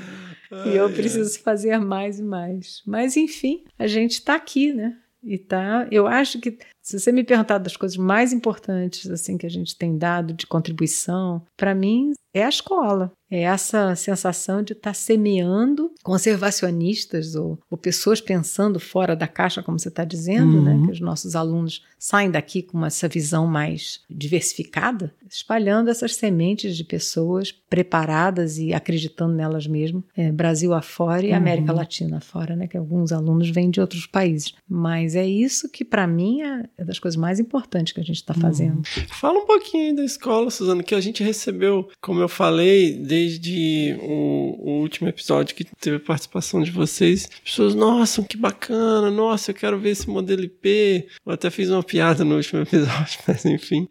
Fala um pouquinho é, é, dessa escola, qual que é o diferencial, É, deixa o- aí um- uma mensagem. A escola, como eu falei mais cedo um pouco, ela nasceu de frustração, porque nada do que a gente tentou fazer é, ia para adiante. Então vamos fazer a nossa própria escola. né? Uhum. Várias coisas aqui dentro foram foram muito resultado de frustração que a gente acaba criando fora da caixa, como você fala. É, a escola ela nasceu com essa ideia de ser interdisciplinar. Nós fomos muito influenciados pela Universidade da Flórida, que é muito interdisciplinar. É, eu estudei num centro latino-americano, onde o meu colega trabalhava com, não sei, um trabalhava com linguística, o outro com antropologia, o outro com conservação, desde que fosse América Latina. E dava uma, um, sabe, um, um aglomerado de Sim, gente sim. interessantíssimo, um amalgamado ali interessantíssimo. então, desde o início, né, quando nós montamos a escola, a gente chamou especialistas que a gente admirava. Veio uma pessoa de Brasília, da Universidade de Brasília, alguns profissionais que a gente admirava, veio uma pessoa da Universidade de Colômbia, que era o Don Melnick, que infelizmente se foi recentemente.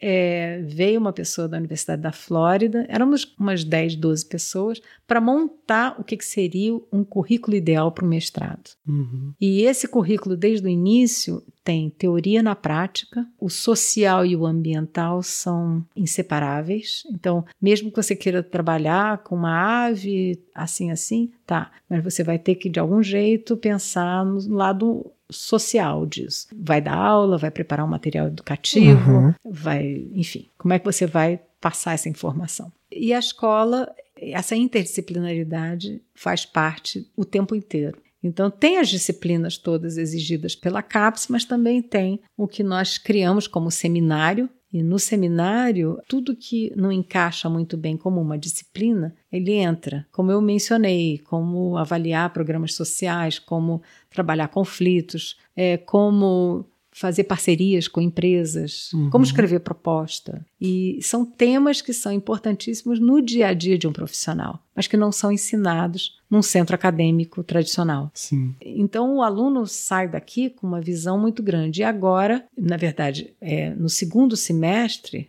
o aluno resolve um problema verdadeiro. Então ele, ele consegue botar toda aquela teoria que ele aprendeu no primeiro semestre em prática, é, junto com as outras disciplinas que ele ao mesmo tempo está levando adiante. Mas eles têm que resolver um problema verdadeiro. Então isso traz exatamente a teoria na prática, né? Como é que você vai à luta? Porque o que acontece no mundo acadêmico e que eu admiro muito, não tem, acho que tem papel para cada um, mas muitas vezes você sai com seu diploma e você não sabe como aplicar aquilo em campo. Uhum. E o que a gente quer é a experiência de campo ao mesmo tempo que a pessoa está estudando. Então, os nossos projetos, às vezes, eles são visitados. Quando o aluno morava com a gente, que as primeiras turmas os alunos moravam aqui, eles tinham mais chance de participar de todos os, os projetos. Agora, não tá, não tá simples, né, Fernando? Porque a gente está vivendo uma crise Sim. e as pessoas têm uma dificuldade grande financeira. Então, nós estamos fazendo modular, é uma semana por mês. E o MBA, que a gente também criou junto com a FEA, com o SEAT da USP, a ideia do MBA também eu acho muito, muito louvável, porque é infiltrar a ideia de sustentabilidade dentro do mundo corporativo. Porque as empresas, elas têm um papel enorme Sim. e se elas vierem para o lado da sustentabilidade, elas vão estar dando uma contribuição muito grande ou minimizando os impactos que elas causam. E a gente está montando agora um doutorado, que nós conseguimos a nota 4 na CAPES, Aham. o que já também foi uma grande conquista. E o próximo passo agora é nos estruturarmos para oferecer um doutorado. E o nosso mestrado também é importante dizer que a gente tem um mestrado no sul da Bahia e outro mestrado em Nazaré Paulista. E a gente pode montar um mestrado de encomenda, tailor-made, né? Tailor-made. É tailor-made. Então tem uma, assim, tem um grupo que tem propriedades em vários lugares do Brasil e eu sugeri para eles, eu, se Uhum. fosse vocês, eu montava um mestrado para essas propriedades, sabe, para os Uhum. gestores, porque aí a- o trabalho final vai ser algo que vai contribuir para aquela área natural que está sob responsabilidade da, da empresa ou do, da pessoa. Sensacional. É e assim. Puxa, Suzana, eu sinto que a gente não, não arranhou nem a superfície ainda dessa história maravilhosa e de- das experiências que você tem pra compartilhar com a gente. Eu tenho certeza que a gente vai receber mais um milhão de mensagens pedindo bis e, e as portas estão abertas sempre. né? E eu agradeço enormemente, mais uma vez, de coração, por você ter sentado aqui e dividido com a gente essa história linda. Né? Eu tenho certeza que muita gente já se inspirou com as outras participações e, e com todas as menções que a gente já fez. E agora, mais do que nunca, né? E vamos que vamos. É, eu que agradeço, Fernando. Eu acho que a gente vai deixando sementes, né? Como meus três filhos, André, Felipe e Joana, e cada um seguiu um caminho diferente, porque os seus talentos eram absolutamente diferentes. Uhum. E Eu acho que a gente vê muito nos nossos pupilos, se a gente pode chamar assim, você é um deles, é a continuidade. À medida que eu vou falando, você estava falando que os meninos que entraram hoje já são maduros, Aham. etc. Eu digo, quem está ficando velho somos nós, né? Ao mesmo tempo é muito gostoso de ver o crescimento dessa turma, né? Então eu estou sempre às ordens, eu parabenizo você com Desabraçando Árvores, que aliás, na verdade o nome para mim é meio chocante, porque eu gosto mesmo é de abraçar, mas... Mas respeito muito que o que você está fazendo é desmistificando todo um mundo, né, que é bem à parte e trazendo para a próxima. Então, eu queria te agradecer a oportunidade e estamos aí. Vamos, vamos em frente. Obrigado, Suzana.